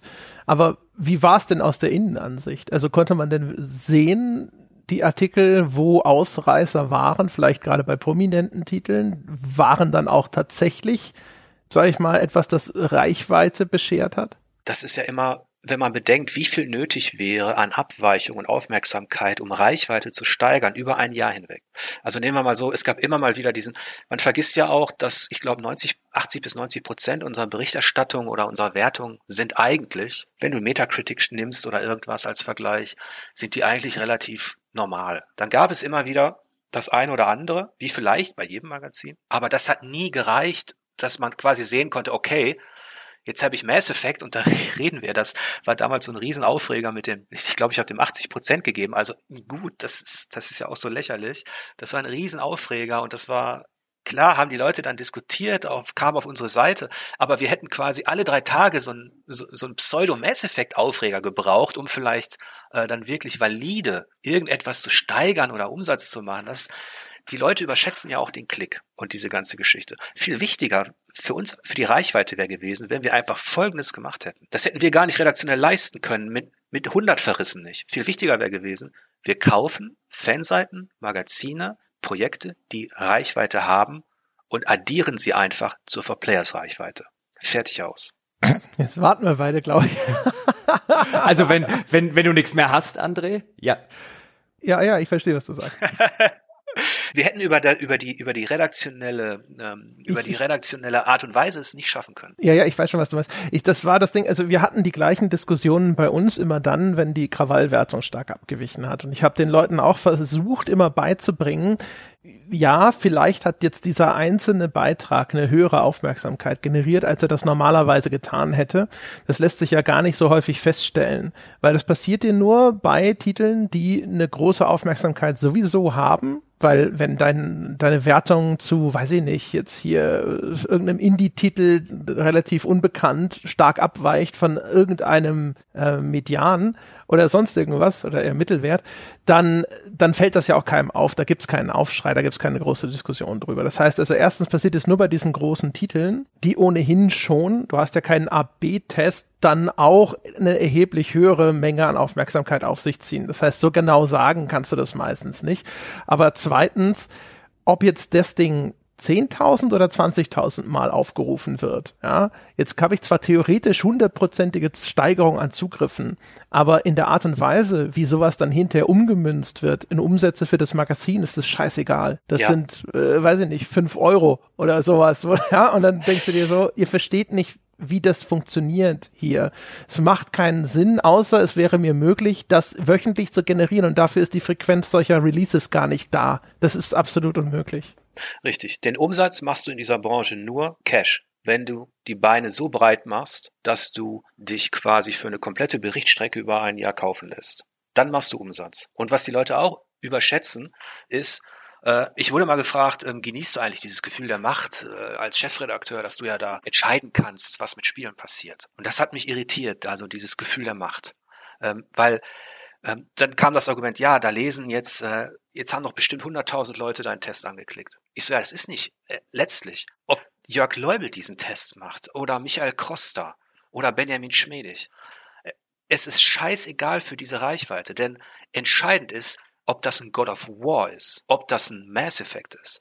Und ich werde nur so viel gelesen, weil ich diesen Test mache. Würde den Testen Benjamin Schmedig machen, würden auch zwei Drittel der Leute über Google diesen Test anklicken. Das heißt, nicht meine meine besondere Expertise oder meine besondere Qualität als Spieletester ist ausschlaggebend dafür, dass ich gelesen werde, sondern einfach nur eine fucking Suchmaschine. Jetzt kann es natürlich sein, dass du so ein paar, dass du Leute hast, die, die besonders gerne deine Tests lesen oder so, aber danach, danach wird nicht gesucht. Die Leute suchen FIFA, die Leute suchen Baldur's Gate. Und dann landen sie auf einer Seite, dann entscheiden sie noch GameStar for Players, keine Ahnung, äh, Kotaku und klicken irgendwas an und landen auf dem Test. Dann wissen sie erst, wer den geschrieben hat. Interessiert die aber gar nicht, die klicken auf Fazit. Und dieser kleine Kreis, der sich da immer streitet in Foren und so weiter, ähm, also über die Wertung von Personen, also so wertet der Leubel, der Gebauer ist so, der Peschke war so, das ist so eine Minderheit gewesen, das war so eine Bubble, die man viel zu ernst genommen hat, die überhaupt gar keine Rolle gespielt hat für die Entwicklung eines Magazins, wohl aber für die Entwicklung der Marke. Das stimmt schon. Und auch da muss ich sagen, muss man natürlich immer schauen, ähm, wenn man sagt, For Players so, GameStar so, Krawall so damals oder was weiß ich, man musste immer genau hinschauen eigentlich, welcher Redakteur hat denn für Krawall GameStar For Players geschrieben. Und da hat man dann auch extreme Qualitätsunterschiede gesehen. Die gab es auch bei uns bei 4Players. Ähm, aber man kann diese Magazine äh, zum einen nicht alle so über einen Kamm scheren, zum anderen ist die persönlich, also der Autor dahinter, das habe ich auch gemerkt, der ist gar nicht so wichtig für den Erfolg, ne? also für den mathematischen Erfolg. Er ist ja vor allem auch relativ häufig erstmal ziemlich unsichtbar. Ne? Also diese kleine Autorenkennung. Ich glaube, bis sich da irgendwo mal ein Name bei den Menschen verfestigt, dass sie überhaupt damit irgendwas verbinden oder dass sie das überhaupt wahrnehmen oder sowas, das, äh, das dauert seine Zeit. Und die Idee, dass man in einer Machtposition sei, ist natürlich eigentlich auch schon wieder so ein Relikt aus einer Zeit vor uns, also ne, so, so als Dinosaurier die Erde beherrschten, weil, also ich hatte Zeit meiner ganzen Karriere, also jetzt über 20 Jahre, nie das Gefühl, in einer Position zu sein, wo ich irgendeinen Einfluss nehme tatsächlich auf Erfolg oder Misserfolg oder ähnliches von dem Spiel oder auch nur die öffentliche Wahrnehmung davon.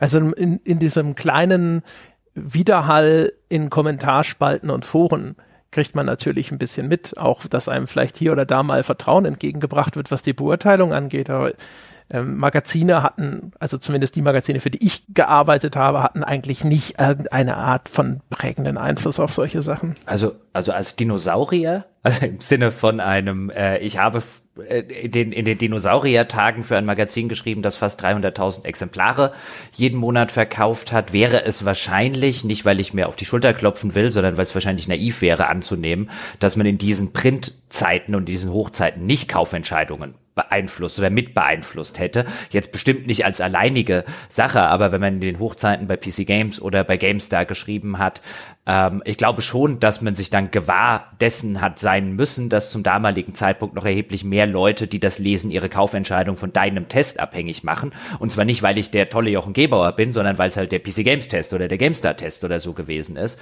Aber ich könnte auch nie behaupten, dass ich in irgendeiner Form jemals schon vor einem Test oder vor einem Spiel, auch damals gesagt, nicht gesessen hätte und gedacht, oh, jetzt, hier könnte ich aber, ja, hopp oder top, meine lieben Freunde. Was ist es denn heute? Ja, will der Publisher mir vielleicht nochmal 20 Euro zuschieben oder so, dann könnte ja äh, der Daumen nach oben gehen statt nach unten oder so. Also diese Machtposition, die, die Jörg da geschildert hat. Also will nicht ausschließen, dass es sie, dass sie in der Branche existiert. Heute wesentlich weniger als früher, weil sich alles fragmentiert hat und die Auflagen und so weiter viel niedriger sind. Ich glaube, früher hattest du die schon äh, zu einem gewissen Grad, aber du wärst halt auch an dem Job falsch, wenn du dir darauf ir irgendeiner Form was einbildest, weil die hast du auch nicht wegen dir persönlich, wie Jörg das schon schön gesagt hat. Als ich damals bei PC Games oder so als Volontär geschrieben habe, hat niemand wegen dem Volontär Jochen Gebauer sich die PC Games gekauft, sondern weil die eine gewisse Strahlkraft und Marktmacht gehabt hat und weil die vielleicht wahrscheinlich auch ein gewisses Standing hatte, genau wie eine GameStar. Zum damaligen Zeitpunkt, wenn, wenn du dir dort die Trainees und so weiter angeguckt hast, die jetzt alle noch vielfach dabei sind oder so. Aber keine Ahnung, 1999, wenn er schon dabei war, hat haben wahrscheinlich wenige Leute gesagt, wegen dem Gunnar Lott oder dem Christian Schmidt kaufe ich mir jetzt die GameStar und was der sagt, ist irgendwie Gesetz, sondern da war das halt einfach ein bisschen anders und natürlich hattest du bestimmt eine gewisse Wirkmacht nach außen, aber es wäre verquer gewesen, sich darauf was einzubilden. Vielleicht noch, noch, noch ein kleiner Zusatz zu dem, ähm, wie diese wie diese Spielepresse sich dann auch, auch entwickelt hat. Das ist natürlich schon so, dass sich Dinge jetzt überholt haben, die zu einer gewissen, in einer gewissen Phase eher gang und gäbe waren, die man sich jetzt vielleicht nicht mehr vorstellen kann. Also es gab auch einen Prozess ähm, innerhalb dieser Spielepresse und aktuell ist es ja wesentlich diffiziler, da überhaupt ähm, herauszufinden, wer denn in welcher Form meinungsbildend wirkt oder wer relevant ist und ähm, da hast du halt unterschiedliche Möglichkeiten da. Du kannst auf Metacritic schauen, du kannst auf Reichweiten schauen, du kannst auf, auf User-Likes, was weiß ich schauen. Es ist ja heute wesentlich vielfältiger und deswegen ist die klassische klassische Spielepresse ja auch ähm, erneut in einer in einer gewissen Krise oder in einer gewissen ähm, ja, Findungsphase. Ähm, die einen sagen, Spieletests werden halt nicht mehr geklickt, gerade zu den kleinen Sachen nicht, also sprechen wir nicht drüber. Ist vollkommen okay, wenn man merkt, dass man auf andere Art und Weise eben ähm, Leser gewinnt oder Reichweite generiert. Ähm, gleichzeitig hast du aber auch die Leute, die eben genau das wollen. Die wollen zu ihrem kleinen Spiel die Analyse. Ähm, die finden sie dann eben, zum Beispiel auf Steam oder bei, bei kleineren YouTubern, bei Influencern, die sich eben in diese Nische, in dieser Nische mit diesem Subgenre beschäftigen. das ist natürlich dann sehr weites Feld. Wie will man denn da äh, eben noch diese eine gewisse Mitte finden, die ich eigentlich immer bereichernd finde, weil wir hatten ja gesagt, entweder du bist in der Nische oder du bist so, du, du machst dich richtig groß mit allen Mitteln, mit allen Kompromissen und mit allen ähm, mit allen Kollateralschäden. Und das ist so im Moment ähm, wenn man das so, wenn man das so sieht, so die, glaube ich, auch die, die Herausforderung für alle, die in diesem Medium hm. tätig sind.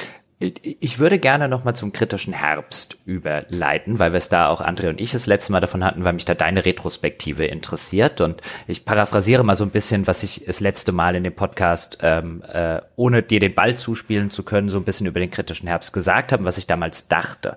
Denn der war ja 2006 und das war so eine Artikelreihe bei euch so eine Art Themenwoche oder Themenmonat, in dem ihr eben diese ganzen, wie du es vorher genannt hast, incestuösen Verbindungen zwischen Spielejournalismus und Presse aufdecken wolltet. Und das hatte in der damaligen Zeit, und ich habe das ja auch durchaus sehr gelobt im letzten Podcast, den wir gemacht haben, hatte das schon etwas von, das liest man in der Industrie oder hat man bis dahin in der deutschen Spielepresse so nicht gelesen. Diese, dieser Versuch dieser ganzen Aufarbeitung und Co., der hat auch innerhalb der Industrie damals ein enormes Echo ausgelöst. Also wenn ich, wenn ich fünf Euro für jeden, ähm, für jeden Menschen von Spielepresse oder Publisher-Seite hätte, der sich damals fürchterlich über euch aufgeregt hat, was ihr euch einbildet und so weiter und so fort, wäre ich heute, glaube ich, durchaus ein gemachter Mensch. Ähm, aber ich damals empfand ich es schon, und das liegt vielleicht auch daran, dass ich äh, im Gegensatz zu vielen anderen Kollegen so ein bisschen aus der klassischen Tageszeitungsgeschichte damals kam, so als freiberuflicher Mitarbeiter schon irgendwie mit 14 hier für Lokalzeitungen und Co. angefangen.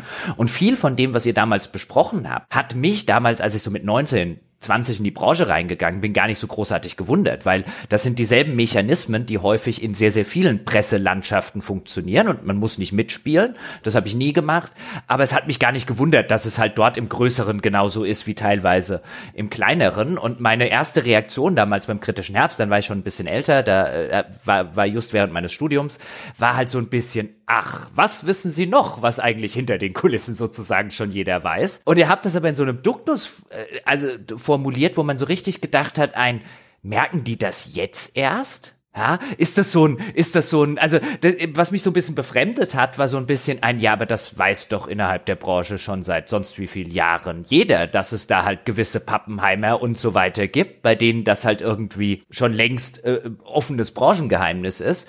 Und dann halt im zweiten Schritt dieses, dass ihr damals diesen Vertrag hattet, wo ein Spielemagazin, sich ein größeres Spiele, ein großes Spielemagazin, einen Deal mit dem Publisher abgeschlossen hat, dass sie am Umsatz des Spiels beteiligt wären, was natürlich journalistisch, integrisch, ethisch überhaupt nicht geht. Auch das hat mich zum damaligen Zeitpunkt null verwundert. Ich habe das nie selber irgendwie am eigenen Leib mitgekriegt, aber dass sowas existiert, war äh, Verwunderung auch da gleich null. Aber da habt ihr ja alle relevanten Namen und Magazine und so weiter, Spieletitel ähm, geschwärzt. Und dann, was ich ja interessant finde, weil wir es gerade davon hatten, dann haben ja sehr viele Leute damals gesagt, gesagt haben, wer sind denn diese Four Players, dass sie hier sozusagen äh, mein Magazin an den großen Pranger ranstellen. Und mein Eindruck war dann, wenn das heute sein würde, weißt du, wo ich jetzt denken würde, so aus meiner persönlichen Perspektive, wenn jetzt André oder ich sowas hätten, ähm, wird man heute viel mehr sagen, okay, den Menschen, weil man die mittlerweile kennt, traut man, weil wir weniger als, glaube ich, als The Pod oder auf ein Bier oder sowas funktionieren, sondern als André und Jochen. Und denen glauben wir auch, weil sie es halt in der Vergangenheit als Person äh, vielleicht unter Beweis gestellt haben, denen glauben wir auch dann zum Beispiel, dass die Quelle anonymisiert ist. Und bei euch war das ja extrem ein, ja, solange sie das, solange sie hier nicht sagen, um wen das geht und so weiter, glauben wir da kein Wort, wenn die an unsere Magazine drangehen. Und was mich interessieren würde, habt ihr da aus deiner Sicht in der, Ver in der Retrospektive einen Fehler gemacht? Hättet ihr da offensiver mit umgehen müssen? Hättet ihr zum Beispiel das nicht schwärzen dürfen, auch wenn es euch sehr wahrscheinlich eine Rechtsabteilung geraten hat? Genau, das ist, also ich zäume das Pferd jetzt mal von hinten auf. Mhm. Das waren einige interessante Aspekte. Also zum einen, wir hätten nicht anders handeln können, denn in dem Fall hat die Rechtsabteilung damals von Freenet, wir waren ja ein Magazin, ähm, eine, eine, Tochter von Freenet, äh, die Rechtsabteilung hat gesagt, ähm, bis dahin und nicht weiter, würdet ihr die Namen nennen, müssten wir in einen Rechtsstreit gehen und so weiter, müssten wir das, dann wird das weiter und da haben wir keinen Bock drauf. Aber, aber, wenn ich einhaken darf, warum hast du da nicht gesagt, bis hierhin und nicht weiter? Wie du vorhin schon vielfach gesagt hast und gesagt hast, als Chefredakteur stelle ich das raus? Was meinst du jetzt genau? Den, den, den Vertrag ohne ihn zu schwärzen. Du hättest dir sagen können, das ist ja letztlich keine Rechtsabteilungsentscheidung, natürlich vielleicht in so einem, aber du hättest ja als, als, als Journalist, als Chefredakteur sagen können, Rechtsabteilung hat das gesagt, ich veröffentliche es trotzdem. Ja gut, dann hätte ich mich komplett gestellt gegen Geschäftsführung, Rechtsabteilung und Co. Es ist ja auch so, ich war mir in der Sache, es ist ja nicht so, dass ich das äh, äh, jeden Tag gemacht habe, so einen kritischen Herbst. Das war das erste Mal, dass wir ähm, relativ investigativ auch über einige Zeugen, da komme ich gleich noch dazu und so weiter, ähm, valides Material bekommen haben. Dann haben einige auch darum gebeten, nicht genannt zu werden, auch nicht namentlich und so. Und letztlich war ich auch, war ich ja auch relativ unsicher, wie gehe ich damit um? Wie weit können wir gehen? Und wenn dir dann eine Rechtsabteilung deines Arbeitgebers rät oder, sag ich mal, sagt, bis hierhin und nicht weiter, das können wir nicht machen, äh, ja, dann war das in dem Fall nicht so, dass ich mir hätte erlauben können zu sagen, okay, ich mach's, ich hau's, ich hau es trotzdem raus. Also ich finde, also um das mal von der anderen Seite aufzuziehen, ähm, die, deine Eingangsfrage war ja, oder deine Eingangsposition, du wusstest schon immer, dass die Spielebranche so korrupt ist, wie wir es beschrieben haben. Jein, jein, jein. Äh ja, ja, oder du hast es schon immer, äh, es war für dich so quasi erwartbar, oder es war für dich, das sind Mechanismen, die du kanntest. Genau. Ja, genau. Äh, jetzt ist das so. Ähm, Innerhalb der Spielebranche hat aber niemand drüber offiziell gesprochen. Und als der kritische Herbst online ging, war mein Posteingang voll mit Leuten, die Folgendes gesagt haben. Endlich spritzt mal einer aus und sagt, was passiert. Ich kann dir gerne noch ein paar Sachen sagen, aber bitte nenn meinen Namen nicht, denn ich fürchte um meinen Job von Publishern, von Presse und Co. Also ich hatte schon das Gefühl, dass dieser kritische Herbst auch so ein, ja, äh, so, so, ein, so einen katharsischen Effekt hatte innerhalb einer Branche, in der schon immer spekuliert wurde, in der aber die Protagonisten, die, die an der Macht saßen, immer gesagt haben, nee, es gibt keine schwarzen Koffer. Hier werden keine Wertungen gekauft. Hier wird nicht beeinflusst. Wir sind ja ein unabhängiges Magazin. Alle Protagonisten haben es gesagt. Und es war eine Riesenheuchelei. Weil schon längst Mechanismen etabliert waren, die an sich subtil waren. Also eine externe oder eine interne Beeinflussung ist eine relativ subtile Sache und wie du richtig ähm, gesagt hast, gibt's das in der Musikbranche, in der, in der, überall gibt's das. Ja? Ähm, und das ist halt, das waren so Elemente, die man einfach mal analysieren und sezieren musste, was das ist. Interne Beeinflussung ist, wenn dein eigener Chefredakteur oder Verlagschef bestimmte Dinge vorgibt, so eine Leitmeinung. Das kann bis zu einem gewissen Grad journalistisch okay sein, nur deshalb hat ja eine FAZ zum Beispiel eher ein konservatives Image und eine Taz eher ein linkeres Image. Das heißt, es gibt da eine gewisse Vorgabe. Deswegen werden Redakteure eingestellt, in diese Richtung will man gehen. Das ist, das meine ich auch nicht damit. Aber die, die interne Beeinflussung fängt damit an, dass ein Chefredakteur deinen Artikel nimmt und dann sagt, hör mal, wir haben da einen Kunden, ähm, das muss ein bisschen schöner schreiben, damit er noch investiert. So. Und das sind ja erstmal so subtile Sachen. Da kann man noch sagen, die sind in der Grauzone. Aber dann kamen ja on top noch ganz andere Sachen hinzu, wie dass man Marketingagenturen engagiert hat, die Leute in Foren eingeschleust haben, um dort die Meinung zu desavouieren oder bestimmte Spiele ähm, schön zu labern. Ähm, da hätte man damals haben viele gesagt, das ist ja Paranoia, aber es gab Agenturen, die genau das gemacht haben. Heute weiß man, das wird professionell erledigt. Bis hin zu St. Petersburg, äh, wo für Putin quasi in deutschen Foren alles schön gelabert wird, was mit Russland zu tun hat. Ähm, damals wurde das auf einem viel amateurhafteren Niveau, aber schon in der Spielepresse erledigt. Ich erinnere mich an einen konkreten Fall, da hat jemand von der PR-Abteilung ähm, sich quasi in einem Forum als normaler User ausgegeben und dann immer wieder alles kritisiert, wenn die Spielepresse zum Beispiel eine schlechte Wertung gegeben hat und sich immer geriert als User, als unabhängiger Spieler, der es ja auch gezockt hat. Dabei war das ein PR-Manager. Der wurde sogar entlarvt, ähm, weil er den Fehler gemacht hat, das von, von seinem Büro aus zu machen und die IP-Adresse zurückverfolgt werden konnte. Äh, heute ist das viel professioneller, aber damals ist es so, selbst wenn das vielleicht allzu menschliche Dinge waren, die da innerhalb der Spielebranche passiert sind, weil Leute sich eben gerne bereichern, weil Leute eben gerne ihre Macht ausspielen und weil Leute eben gerne alles versuchen, um den größtmöglichen Erfolg zu haben, war es mal an der Zeit, äh, das auf den Tisch zu bringen, bis hin zu dieser, zu dieser Extremgeschichte mit diesem Vertrag, den wir geschwärzt haben, ähm, wo ein Verlag gewinnbeteiligt war an Spielabverkäufen, wo er also ein geschäftliches Interesse daran hatte, einen Hype zu erzeugen über ein Jahr lang, damit er am Ende dieser Strecke nach Release selbst profitiert. Und ähm, das war eine Erschütterung, die, glaube ich, auch innerhalb der Branche recht schwer war, ähm, die Leute aufgerüttelt hat. Und ähm, ich denke, wir konnten auch auf so Kleinigkeiten aufmerksam machen, wie zum Beispiel, wie verhält sich ein Redakteur, der eingeladen wird auf einem Event? Wann wird er überhaupt eingeladen? Ähm, da fängt es ja schon an bei so Geschichten. Was gibt man vorher an Zugeständnissen, dass man da eingeladen wird? Also wir haben ja in diesem kritischen Herbst eben nicht nur das ganze, das ganz Extreme, wo uns letztlich die Rechtsabteilung von Freenet sagte, Leute, wenn da der Name drunter steht, müssen wir in Rechtsstreit gehen. Wollen wir nicht, weil XYZ und da konnte ich als Chefredakteur jetzt nicht mich drüber hinwegsetzen, weil ich ja auch äh, juristisch ein bisschen unsicher war, natürlich, äh, wie, wie, wie das dann ausgeht. Und wir wollten auch ehrlich gesagt, wir wollten ja keine Köpfe rollen lassen oder wir wollten kein, äh, wir wollten nicht in einen Prozess, wir wollten aufmerksam machen, dass es Dinge gibt, die, die eben nicht in Ordnung sind, wo, wo Journalismus untergraben wird, wo es Richtung Korruption und Selbstbereicherung geht. Verstehe ich, aber wenn ich einhaken darf, ich glaube, zum damaligen Zeitpunkt hättet ihr das, also weil, weil einfach die Presselandschaft aus den geschilderten Gründen anders funktioniert hat und das habe ich damals gedacht, da war ich natürlich auch noch jünger, jünger und naiver, äh, als ich das heute bin, aber ich habe damals gedacht, wenn das funktionieren, so richtig funktionieren soll, hättet ihr, hättet ihr Namen nennen müssen, weil, wie du es ja auch sagst, dein Mailbox war voll mit Leuten, die sagen, ja, endlich sagt's mal jemand und so weiter, offene Geheimnisse und Co. Und nicht um diese konkreten Leute an den Pranger zu stellen, aber ich glaube, es wäre, bis heute würde der kritische Herbst viel mehr und viel besser nachhalten und hätte tatsächlich zu strukturellen Veränderungen führen können, wenn damals ein paar Köpfe gerollt wären.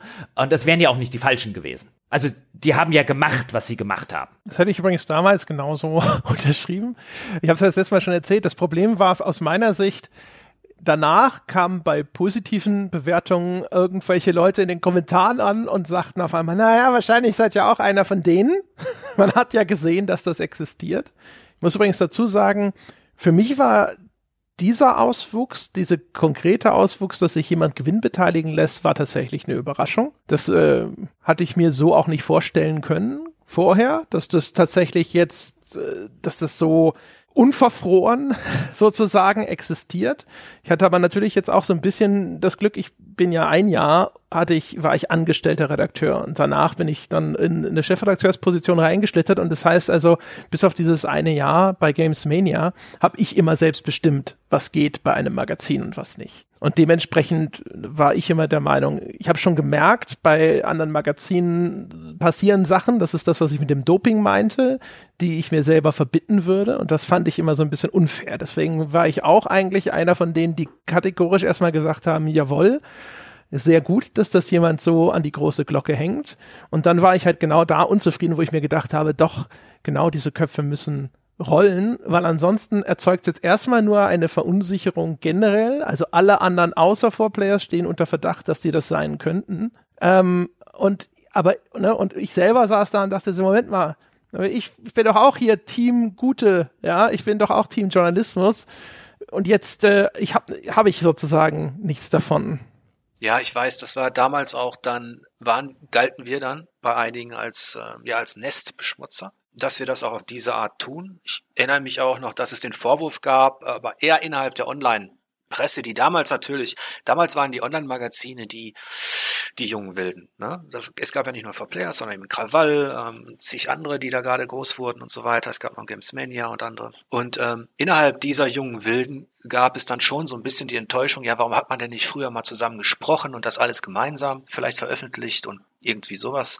Ähm, was ich dann wiederum deshalb ein bisschen naiv fand, weil, weil das natürlich aus journalistischer Sicht ich meine, um jetzt mal äh, zu übertreiben, ähm, wenn, wenn es um die Hitler-Tagebücher geht, sprechen Stern und Spiegel nicht miteinander. Wäre für den, wär, wär, wär für den Stern aber eine gute Idee gewesen. Und ja. es gibt ja heutzutage so Recherchenetzwerke, ja. ne, wenn, die, wenn der Aufwand so groß ja. ist. Dabei fällt mir ein, stimmt. Erinnerst du dich noch? Äh, das war aber später erst. Ich habe ja sogar einmal versucht, den Verband der Online-Magazine ins Leben zu rufen und da ging es ja auch explizit darum, dass man sich gemeinsam der, diesem Druck verweigert. Wenn ja. du dich erinnerst, das ist nicht sonderlich erfolgreich geendet. Ja, das, ich glaube, dazu machen wir eine eigene Sendung. da, das war, das war auch, das ist, es gibt ja auch so Dinge, ich sag mal so, wir, wir haben natürlich jetzt hier die, äh, wirklich über die, über die Spitzen gesprochen, über einige extreme Sachen und so weiter, die auch, die auch stilbildend waren für uns, wie man uns wahrgenommen hat. Und ähm, die einen haben dann halt gesagt, Nestbeschmutzer, keine Fakten vorgelegt. Aber ich wusste ganz genau, und das war wichtig für mich, dass die Leute, einige Leute wurden danach sehr, sehr still, weil die genau wussten, wir wissen's. Und ähm, von einigen Leuten kamen dann eben in der Öffentlichkeit nicht mehr hier Hü und Hot und so weiter. Und ab dem Zeitpunkt war auch der Rest der Branche, war dem auch klar, okay, die können wir überhaupt gar nicht, weil die würden ja sofort drüber reden. Und das tat richtig gut, dass auf einmal eine gewisse Funkstille war. Bei uns hat sich keiner mehr erlaubt, irgendwie mit einem Telefonanruf irgendwie eine Wertung irgendwie ähm, äh, zu, zu erzwingen oder irgendwie uns irgendwie auf eine gewisse Art dumm zu kommen, weil wir das auch alle als Redaktion und da war eine gewisse Kadermentalität durchaus wichtig, dass ich, dass wir alle als Redaktion darauf eingestimmt waren, das machen wir nicht. Und das, dafür mussten wir eine Zeit lang kämpfen. Nach dem kritischen Herbst mussten wir nicht mehr dafür kämpfen. Da wusste man das. Das tat sehr gut. Und da hat sich die Branche zurückgezogen. Es gab natürlich auch, ähm, das möchte ich hier auch sagen, weil die Leute in den Machtpositionen, denen gefiel das natürlich absolut gar nicht. Weder den Publishern noch einigen anderen auf Presseseite, wie wir über diese Branche reden. Und die haben versucht, uns kaputt zu machen. Und ähm, das ist auch etwas, vielleicht schreibe ich mal ein Buch drüber oder so, aber das war im Nachklapp auch noch interessant zu sehen, ähm, dass man dann, Nestbeschmutzer ist das eine, ist arrogant oder irgendwas, aber wenn du dann das Gefühl hast, die Branche versucht dein Magazin danach kaputt zu machen, damit es eben nicht so sein kann, wie es sein will, weil wir galten als komplett unberechenbar in der Wertung, obwohl ich sagen würde im Rückblick, meine Herren Leute, Habt ihr nicht gemerkt, dass wir so leidenschaftliche Zocker waren? Wir haben Spiele des Jahres gekürt, Platin rausgehauen, Gold rausgehauen und so weiter. Wir waren ja noch nicht mal diese, wir waren nicht Punkrock. Wir waren nicht anarchistisch Punkrock, sondern wir waren eigentlich Mainstream. Wir fielen nur so auf, weil wir bestimmte Dinge nicht mitgemacht haben. Ja, und den, den, den, den Unberechenbarkeitsfaktor, ähm, den, den fand ich auch immer, immer ganz, ganz lustig bei euch. Ich nehme jetzt ein Beispiel, Dragon Age Inquisition oder so, wo ich mich sage, wer, der länger als irgendwie zwei Tage vor Players und die beteiligten Leute gelesen hat, kann erwarten, dass bei Dragon Age Inquisition was anderes rauskommt. Ja, Drecksspiel, ja. muss ich nochmal sagen. ja, ein, ein, äh, angesichts dessen, weißt du, ähm, wer, wer, ja. wer mehr als fünf Jörg-Tests gelesen hat, wird wissen, was du zu Dragon Age Inquisition zu sagen hast. Also, das ist, jetzt kann man natürlich sagen, aus meiner Sicht stimmen Kritikpunkte nicht oder sehe ich anders, aber unberechenbar ist das Gegenteil von dem, was ihr wart. Ja, das ist, ne, das stimmt, das stimmt insofern nicht, dass du musst dich reinversetzen in so einen Produktmanager bei Ubisoft, bei, weiß ich nicht, Activision Blizzard, bei EA, keine Ahnung, bei wem alles noch, ähm, der natürlich dem Reporting unterworfen Klar. ist und der auch Perspektiven abgeben muss. Und der konnte bei uns nicht ganz genau wissen, in welche Richtung das geht mit der Wertung. Ähm, weil wir keine Absprachen im Vorfeld. Ich habe zum Beispiel unterbunden, dass PR bei uns nachfragen darf, na, wie lange spielst du denn schon? Also der Test ist so eine Woche. Dauert das noch, bis das Embargo fällt, was was ist, was weiß ich. Na, spielst du denn schon, wie gefällt's dir und so weiter? Hast du denn schon eine Wertungseinschätzung? Das habe ich unterbunden. Mhm. Also bei uns gab es nur ganz selten, also wenn es mal wirklich um technische Probleme ging oder so in der Beta. Ähm, ich wollte, dass die Redakteure nicht so früh mit der PR quatschen, weil die war darauf, die ist natürlich darauf gedrillt, ähm, so viel wie möglich zu erfahren über den Redakteur. Und dann kannst du den natürlich auch besser einschätzen letztlich. Ähm, und im Idealfall hat die PR folgendes. Leute, wir buchen Cover oder eine Werbekampagne online. Ähm, ihr kriegt dafür das Spiel ein bisschen früher. Könnt ihr mir dafür garantieren, dass es mindestens, weiß ich nicht, 88 Prozent kriegt. Und da gab es eben Vertreter innerhalb unserer Zunft, die gesagt haben, ja klar, kann ich dir das garantieren. Ich find's auch geil, jetzt schon. es kriegt die 88 Minimum. Ne? Und da haben wir nicht mitgemacht, bei diesen Vorabprognosen und bei diesen. Ähm wobei die jetzt, wobei, die kann ich total verstehen, wobei die allerdings vielfach, nicht immer, äh, gar nicht so sinistre Sachen waren, sondern da war es dann durchaus halt auch jemand, dass der Produktmanager oder PR-Manager halt wissen wollte, durchaus aus seiner Sicht erstmal verständlich, ein muss ich mich da jetzt vielleicht irgendwie mit einer schlechten Wertung arrangieren, die ich dann wieder meinen oberen Leuten verkaufe und je mehr Vorlauf ich habe, um mir da was auszudenken, desto angenehmer wäre das. Aber ich habe damals, als ich Chefredakteur bei der GameStar geworden bin, auch sofort gesagt und immer wieder gesagt, wenn dann Leute angerufen haben, hey jetzt, äh, weißt du, ist doch eh schon Redaktionsschluss bei euch oder gleich, jetzt sag mir doch mal die Wertung, wo ich halt immer gesagt habe, ein, der Erste, der meine Wertung liest, ist mein Leser und nicht der PR-Mensch. Weil dem Leser bin ich verantwortlich und nicht dem PR-Menschen. Sorry, du musst sie wie jeder andere unserer Leser auch aus meinem Magazin lesen. Ja, und warum ist Jochen Gebauer dann nicht Verlagschef? Ich verstehe das bis heute nicht. das ist mir ein, ein, ein ewiges Rätsel. Ich will noch eine Sache zu dem, zu dem, zu dem kritischen Herbst ganz kurz sagen, bevor ich es vergesse, weil wenn du wüsstest, wie viele Leute aus der Branche von Presse- und Industrieseite damals ich im Laufe der, der zwei Jahre so, äh, wo das so am Anfang natürlich sehr hochgeköchelt und danach geköchelt ist, die gesagt haben, so, oh Jochen, hast du das hier mit Four Players gelesen? Das ist ja eine Unverfrorenheit. Und ich dann geantwortet mit, hab mit, aber, aber es stimmt doch alles, was sie sagen. Ja, aber da müssen sie es erstmal beweisen.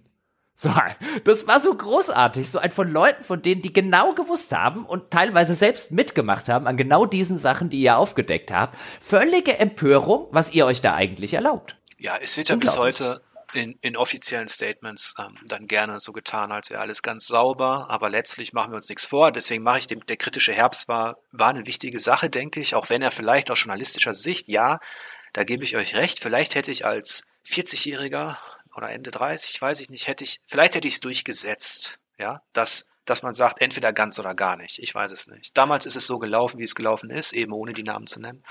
Ähm, aber man darf sich nichts vormachen.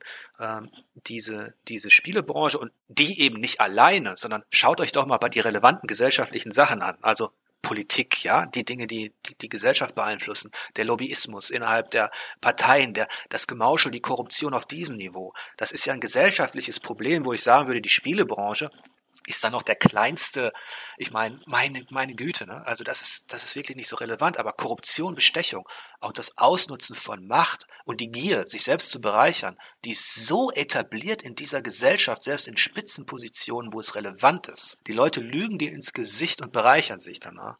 Das ist wirklich, ähm, das ist wirklich erschütternd eigentlich. Innerhalb der Spielebranche, das hast du ja schon richtig gesagt, Johann. Das, deswegen hast du es, weil du es weil du das weißt, hast du es in der Spielebranche eben auch erwartet. Wir haben halt drüber gesprochen und ähm, es hat sich dadurch natürlich nichts verbessert. Aber ich würde sagen, heute ist alleine dadurch, dass mehr Vielfalt da ist, ähm, alleine dadurch, dass man nicht mehr Presse beeinflussen muss, die ja eigentlich geschützt ist, weil die ein Ethos hat, weil, weil du, weil du eine Ethik hast und weil es ein Presserecht gibt. Heute kannst du eben Leute beeinflussen mit Geld oder mit, mit Produktplatzierung, äh, die Influencer sind, die gar nicht Presse sind. Das ist hm. viel einfacher für einen Publisher. Ist ja auch, ist auch noch so eine, zu meinen, nicht damit es in den falschen Hals kommt. Also ich habe das auch schon mit in jungen Jahren erwartet, aber ich fand das damals auch schon nicht cool und ich habe mich dem nach allen Möglichkeiten entzogen. Aber ich hatte zum Beispiel einen, einen Bekannten, der in der Automobil äh, Presse angefangen hat. Und bei denen war es halt so, wenn du da auf ein Event gekommen bist, lag auf dem Hotelzimmer im Fünf-Sterne-Hotel erstmal dein niegelnagelneuer Laptop, den es geschenkt gab und solche Geschichten. Und wo es mir deswegen so in meinem Kontext, im damaligen, in der damaligen Zeit kam es mir halt immer so vor wie Kindergeburtstag, was bei uns passiert. Wieso habt ihr das nicht äh, noch stärker weiterverfolgt? Ich habe eigentlich irgendwie immer gedacht, da wird es noch mal irgendwann eine Art Update geben. War, war es damit, war der Keks für euch gegessen? Gab es die Gelegenheit nicht? Es war tatsächlich geplant, einen kritischen Herbst 2-0 zu machen. Aus unterschiedlichen Gründen hatte das dann an der einen oder anderen Stelle nicht, nicht funktioniert. Ähm, und ähm, es gab auch sowas wie eine gewisse, dadurch, dass wir ja aus der Nummer raus waren, dass wir quasi nach diesem dieser, dieser hitzigen Debatte, nachdem wir natürlich auch den Gegenwind gespürt haben, nachdem wir gemerkt haben, man will uns trockenlegen, es gab wirklich auch, ähm, also man hatte zum Ziel, uns über Werbestornierung den Geldhahn abzudrehen. in der Extremphase. Ähm, das scheiterte tatsächlich am Veto von ein, zwei Beteiligten, die, die gesagt haben, ähm, das können wir uns nicht erlauben, weil wenn das rauskommt, dann stehen wir da auch doof da. Ähm, jedenfalls, das war so eine, so eine Phase, die war, da reden wir über 2006, 2007, 2008, 2009 so, die Geschichte rum. Und danach wurden wir ja tatsächlich in Ruhe gelassen. Und dann muss man bedenken, dass wir ja irgendwann auch gekauft worden sind. Erst hat uns Freenet gekauft, also wir gehörten ja zu Freenet for Players, war eine Freenet ähm, äh, quasi Produktion, als es in Markt Schwaben startete. Ähm, und dann wurden wir ja von Computec gekauft, 2012, 2013 rum. Und dann wurden wir quasi mit Marquardt Media, wurde Marquardt Media unsere Mutter, also dann wurde das hin und her geschoben. Ähm, um es mal so zu formulieren, wir haben uns dann auf das konzentriert, äh, was wir schon immer machen wollten. Wir haben versucht halt die, die Redaktion ähm, zu, zu, zu erweitern, die Inhalte besser zu machen und eben in dem Bereich, wo wir noch was bewirken konnten, uns zu, zu, ja, zu steigern. Und das war letztlich, wenn ich es jetzt betrachte von außen, natürlich ein bisschen Sisyphus. Denn wir hatten eigentlich mit denen, mit der, in der Konstellation eigentlich nie die Chance. Also nach 2012, wo ich sagte, wir hatten noch eine Million Unique User und GameStar war 300.000 hinter uns, da hatten wir die Chance. Ähm, dann wurden wir vom Computer gekauft und ähm, dann, dann hatten wir ehrlich gesagt aus strategischer Sicht überhaupt nicht mehr die, die Möglichkeit, uns da so weiterzuentwickeln, wie ich es mir gerne gewünscht hätte. Du hast eingangs auch was gesagt, das äh, habe hab ich mir noch im Hinterkopf behalten, du hast gesagt, gekauft und benutzt ist das, was mit euch passiert ist. Benutzt wofür? Naja, gekauft und benutzt, das ist ja immer so, ne? Also, ich sag mal so, wir gehörten zu Freenet, die haben uns, äh, und wir sind dann von München nach, nach Hamburg und äh, bestimmte Dinge. Es ist so, du, du hast ja, sollst einen Zweck erfüllen. Du sollst, irgendwann sollst du Umsatz machen oder Reichweite bringen und dadurch Umsatz machen. Oder du sollst ein Image, das Image irgendeines Großkonzerns sollst du verbessern, dadurch, dass du mit zur Familie gehörst. Das sind ja alles Dinge, äh, wo man benutzt wird. Das heißt, unser Name war sehr gut. Also die Marke for Players war stark, glaube ich. Streitbar, aber stark. Ähm, und das konnte man natürlich gebrauchen, benutzen. Weil wenn du jemanden in dein Team holst, der halt ein gutes Standing hat oder der halt ein, wenn du es im Fußball vergleichst, ja, äh, du holst jemanden, der wirklich ein, ein Spielmacher ist, der hat einen guten Namen, dann steigt sofort das Ansehen der gesamten Mannschaft oder des gesamten Clubs meinetwegen. Genauso funktioniert das ja. Und genauso wie du dir, wie du dir Stars im Fußball kaufst und die sie benutzt quasi für dich, für deine Zwecke, für deinen Erfolg, ähm, so kaufst du auch Magazine und benutzt Magazine.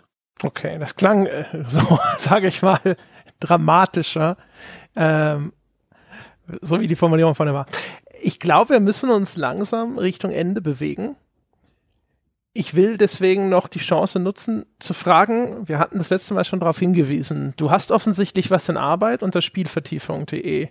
Zum Zeitpunkt unserer Aufnahme ist da noch eine Wartungsseite, aber vielleicht kannst du den Leuten ja sagen, ab welchem Datum es sich vielleicht ungefähr lohnen könnte, dort vorbeizuschauen. Ja, jetzt haben wir ja noch zwei Stunden Zeit, ne? ähm, ja, wie gesagt, ähm, das ist, ich habe noch nicht äh, genug erzählt. Ähm, ich würde gerne meine, mein eigenes Ding anbieten, mein eigenes, in Anführungsstrichen, Magazin, obwohl das eher sowas ist wie Jörg lädt euch ein in sein Wohnzimmer und erzählt äh, Geschichten über Spiele äh, auf eine gewisse andere Art. Das soll Spielvertiefung sein. Was ist die andere Art? Ich, ich möchte versuchen, Verbindungen zu schaffen, auch mal zu Literatur oder zu, zu Brettspielen oder auch zur Geschichte, äh, wenn, es sich, wenn sich das anbietet ich habe gemerkt, dass die Formate, die wir bei For Players da angeboten haben, also diese Geschichtsgeschichten, ähm, also die Hintergründe, äh, dass das gut ankam. Und das ist für mich eine interessante Vertiefung. Das könnte ich anbieten. Ähm, ich kann leider noch kein Datum nennen. Ich möchte mit Spielvertiefung gerne dieses Jahr starten, so früh wie möglich. Jetzt bin ich gerade erstmal arbeitslos gemeldet und muss gucken, wie ich das alles so auf die, auf die Straße bekomme, weil das ist auch etwas, wenn du 20 Jahre in einem Team gearbeitet hast, weißt du erstmal, was du alles nicht kannst. Wenn du plötzlich äh, äh, Podcasts, Texte, Videos, Seiten, Social Media, ich habe jetzt gerade angefangen mit Twitter und Instagram, ähm, wo man sich überall einarbeiten muss. Ähm, also das ist für mich auch noch Neuland, deswegen kann ich keinen konkreten Termin geben, aber ähm, ich habe noch einiges über Spiele zu erzählen und das würde ich gerne versuchen. Ähm, und ihr beide habt ja bewiesen, dass es durchaus möglich ist, da so eine Nische für sich zu besetzen. Dann bleiben wir gespannt. die Leute können sich das ja schon mal als Bookmark irgendwo eintragen. Jörg, vielen Dank, dass du heute mit dabei gewesen bist. Ja, hat Spaß gemacht. Der Whisky ist auch leer jetzt. Sehr gut. Auch von mir nochmal vielen Dank und äh, alles äh, Gute für die Zukunft mit deinem neuen Projekt. Und wir werden uns bestimmt nochmal äh, hören und äh, übereinander und miteinander uns austauschen. Ich bin schon sehr gespannt, was du davor hast. Sehr gerne und euch auch vielen Dank dafür, dass ihr in der Zeit auch ähm, ja diese Berichterstattung angeboten habt über 4Players. Das muss man ja auch mal sagen. Ähm, dass das, äh, dass das jetzt nicht unbedingt, da ist so ein Magazin nach 20 Jahren, ähm, wird quasi eingestellt und ähm, das war für die ganze, da spreche ich für die ganze Redaktion, das war für uns auch schön zu sehen, dass, äh, dass ihr euch äh, durchaus dafür interessiert habt und auch versucht habt, die Hintergründe dazu beleuchten. Dafür nochmal schön Dank. Ja, sehr gerne sind ja immer der Meinung, auch wenn wir häufig kritisch über den Spielejournalismus sprechen, also trotz allem, es gibt ja eine gewisse Kollegialität, die gilt es trotzdem hochzuhalten. In diesem Sinne, meine Damen und Herren da draußen, das war's für diese Woche. Vielen Dank fürs Zuhören. Wie immer gilt, falls ihr uns etwas Gutes tun wollt, bewertet uns zum Beispiel auf iTunes, folgt uns auf Spotify. Ihr könnt Unterstützer werden auf gamespodcast.de slash abo oder auf patreon.com slash auf ein Bier und Diskussionen über diese Folge gehören ins Forum unter forum.gamespodcast.de. Das war's für diese Woche. Wir hören uns nächste Woche wieder. Bis dahin.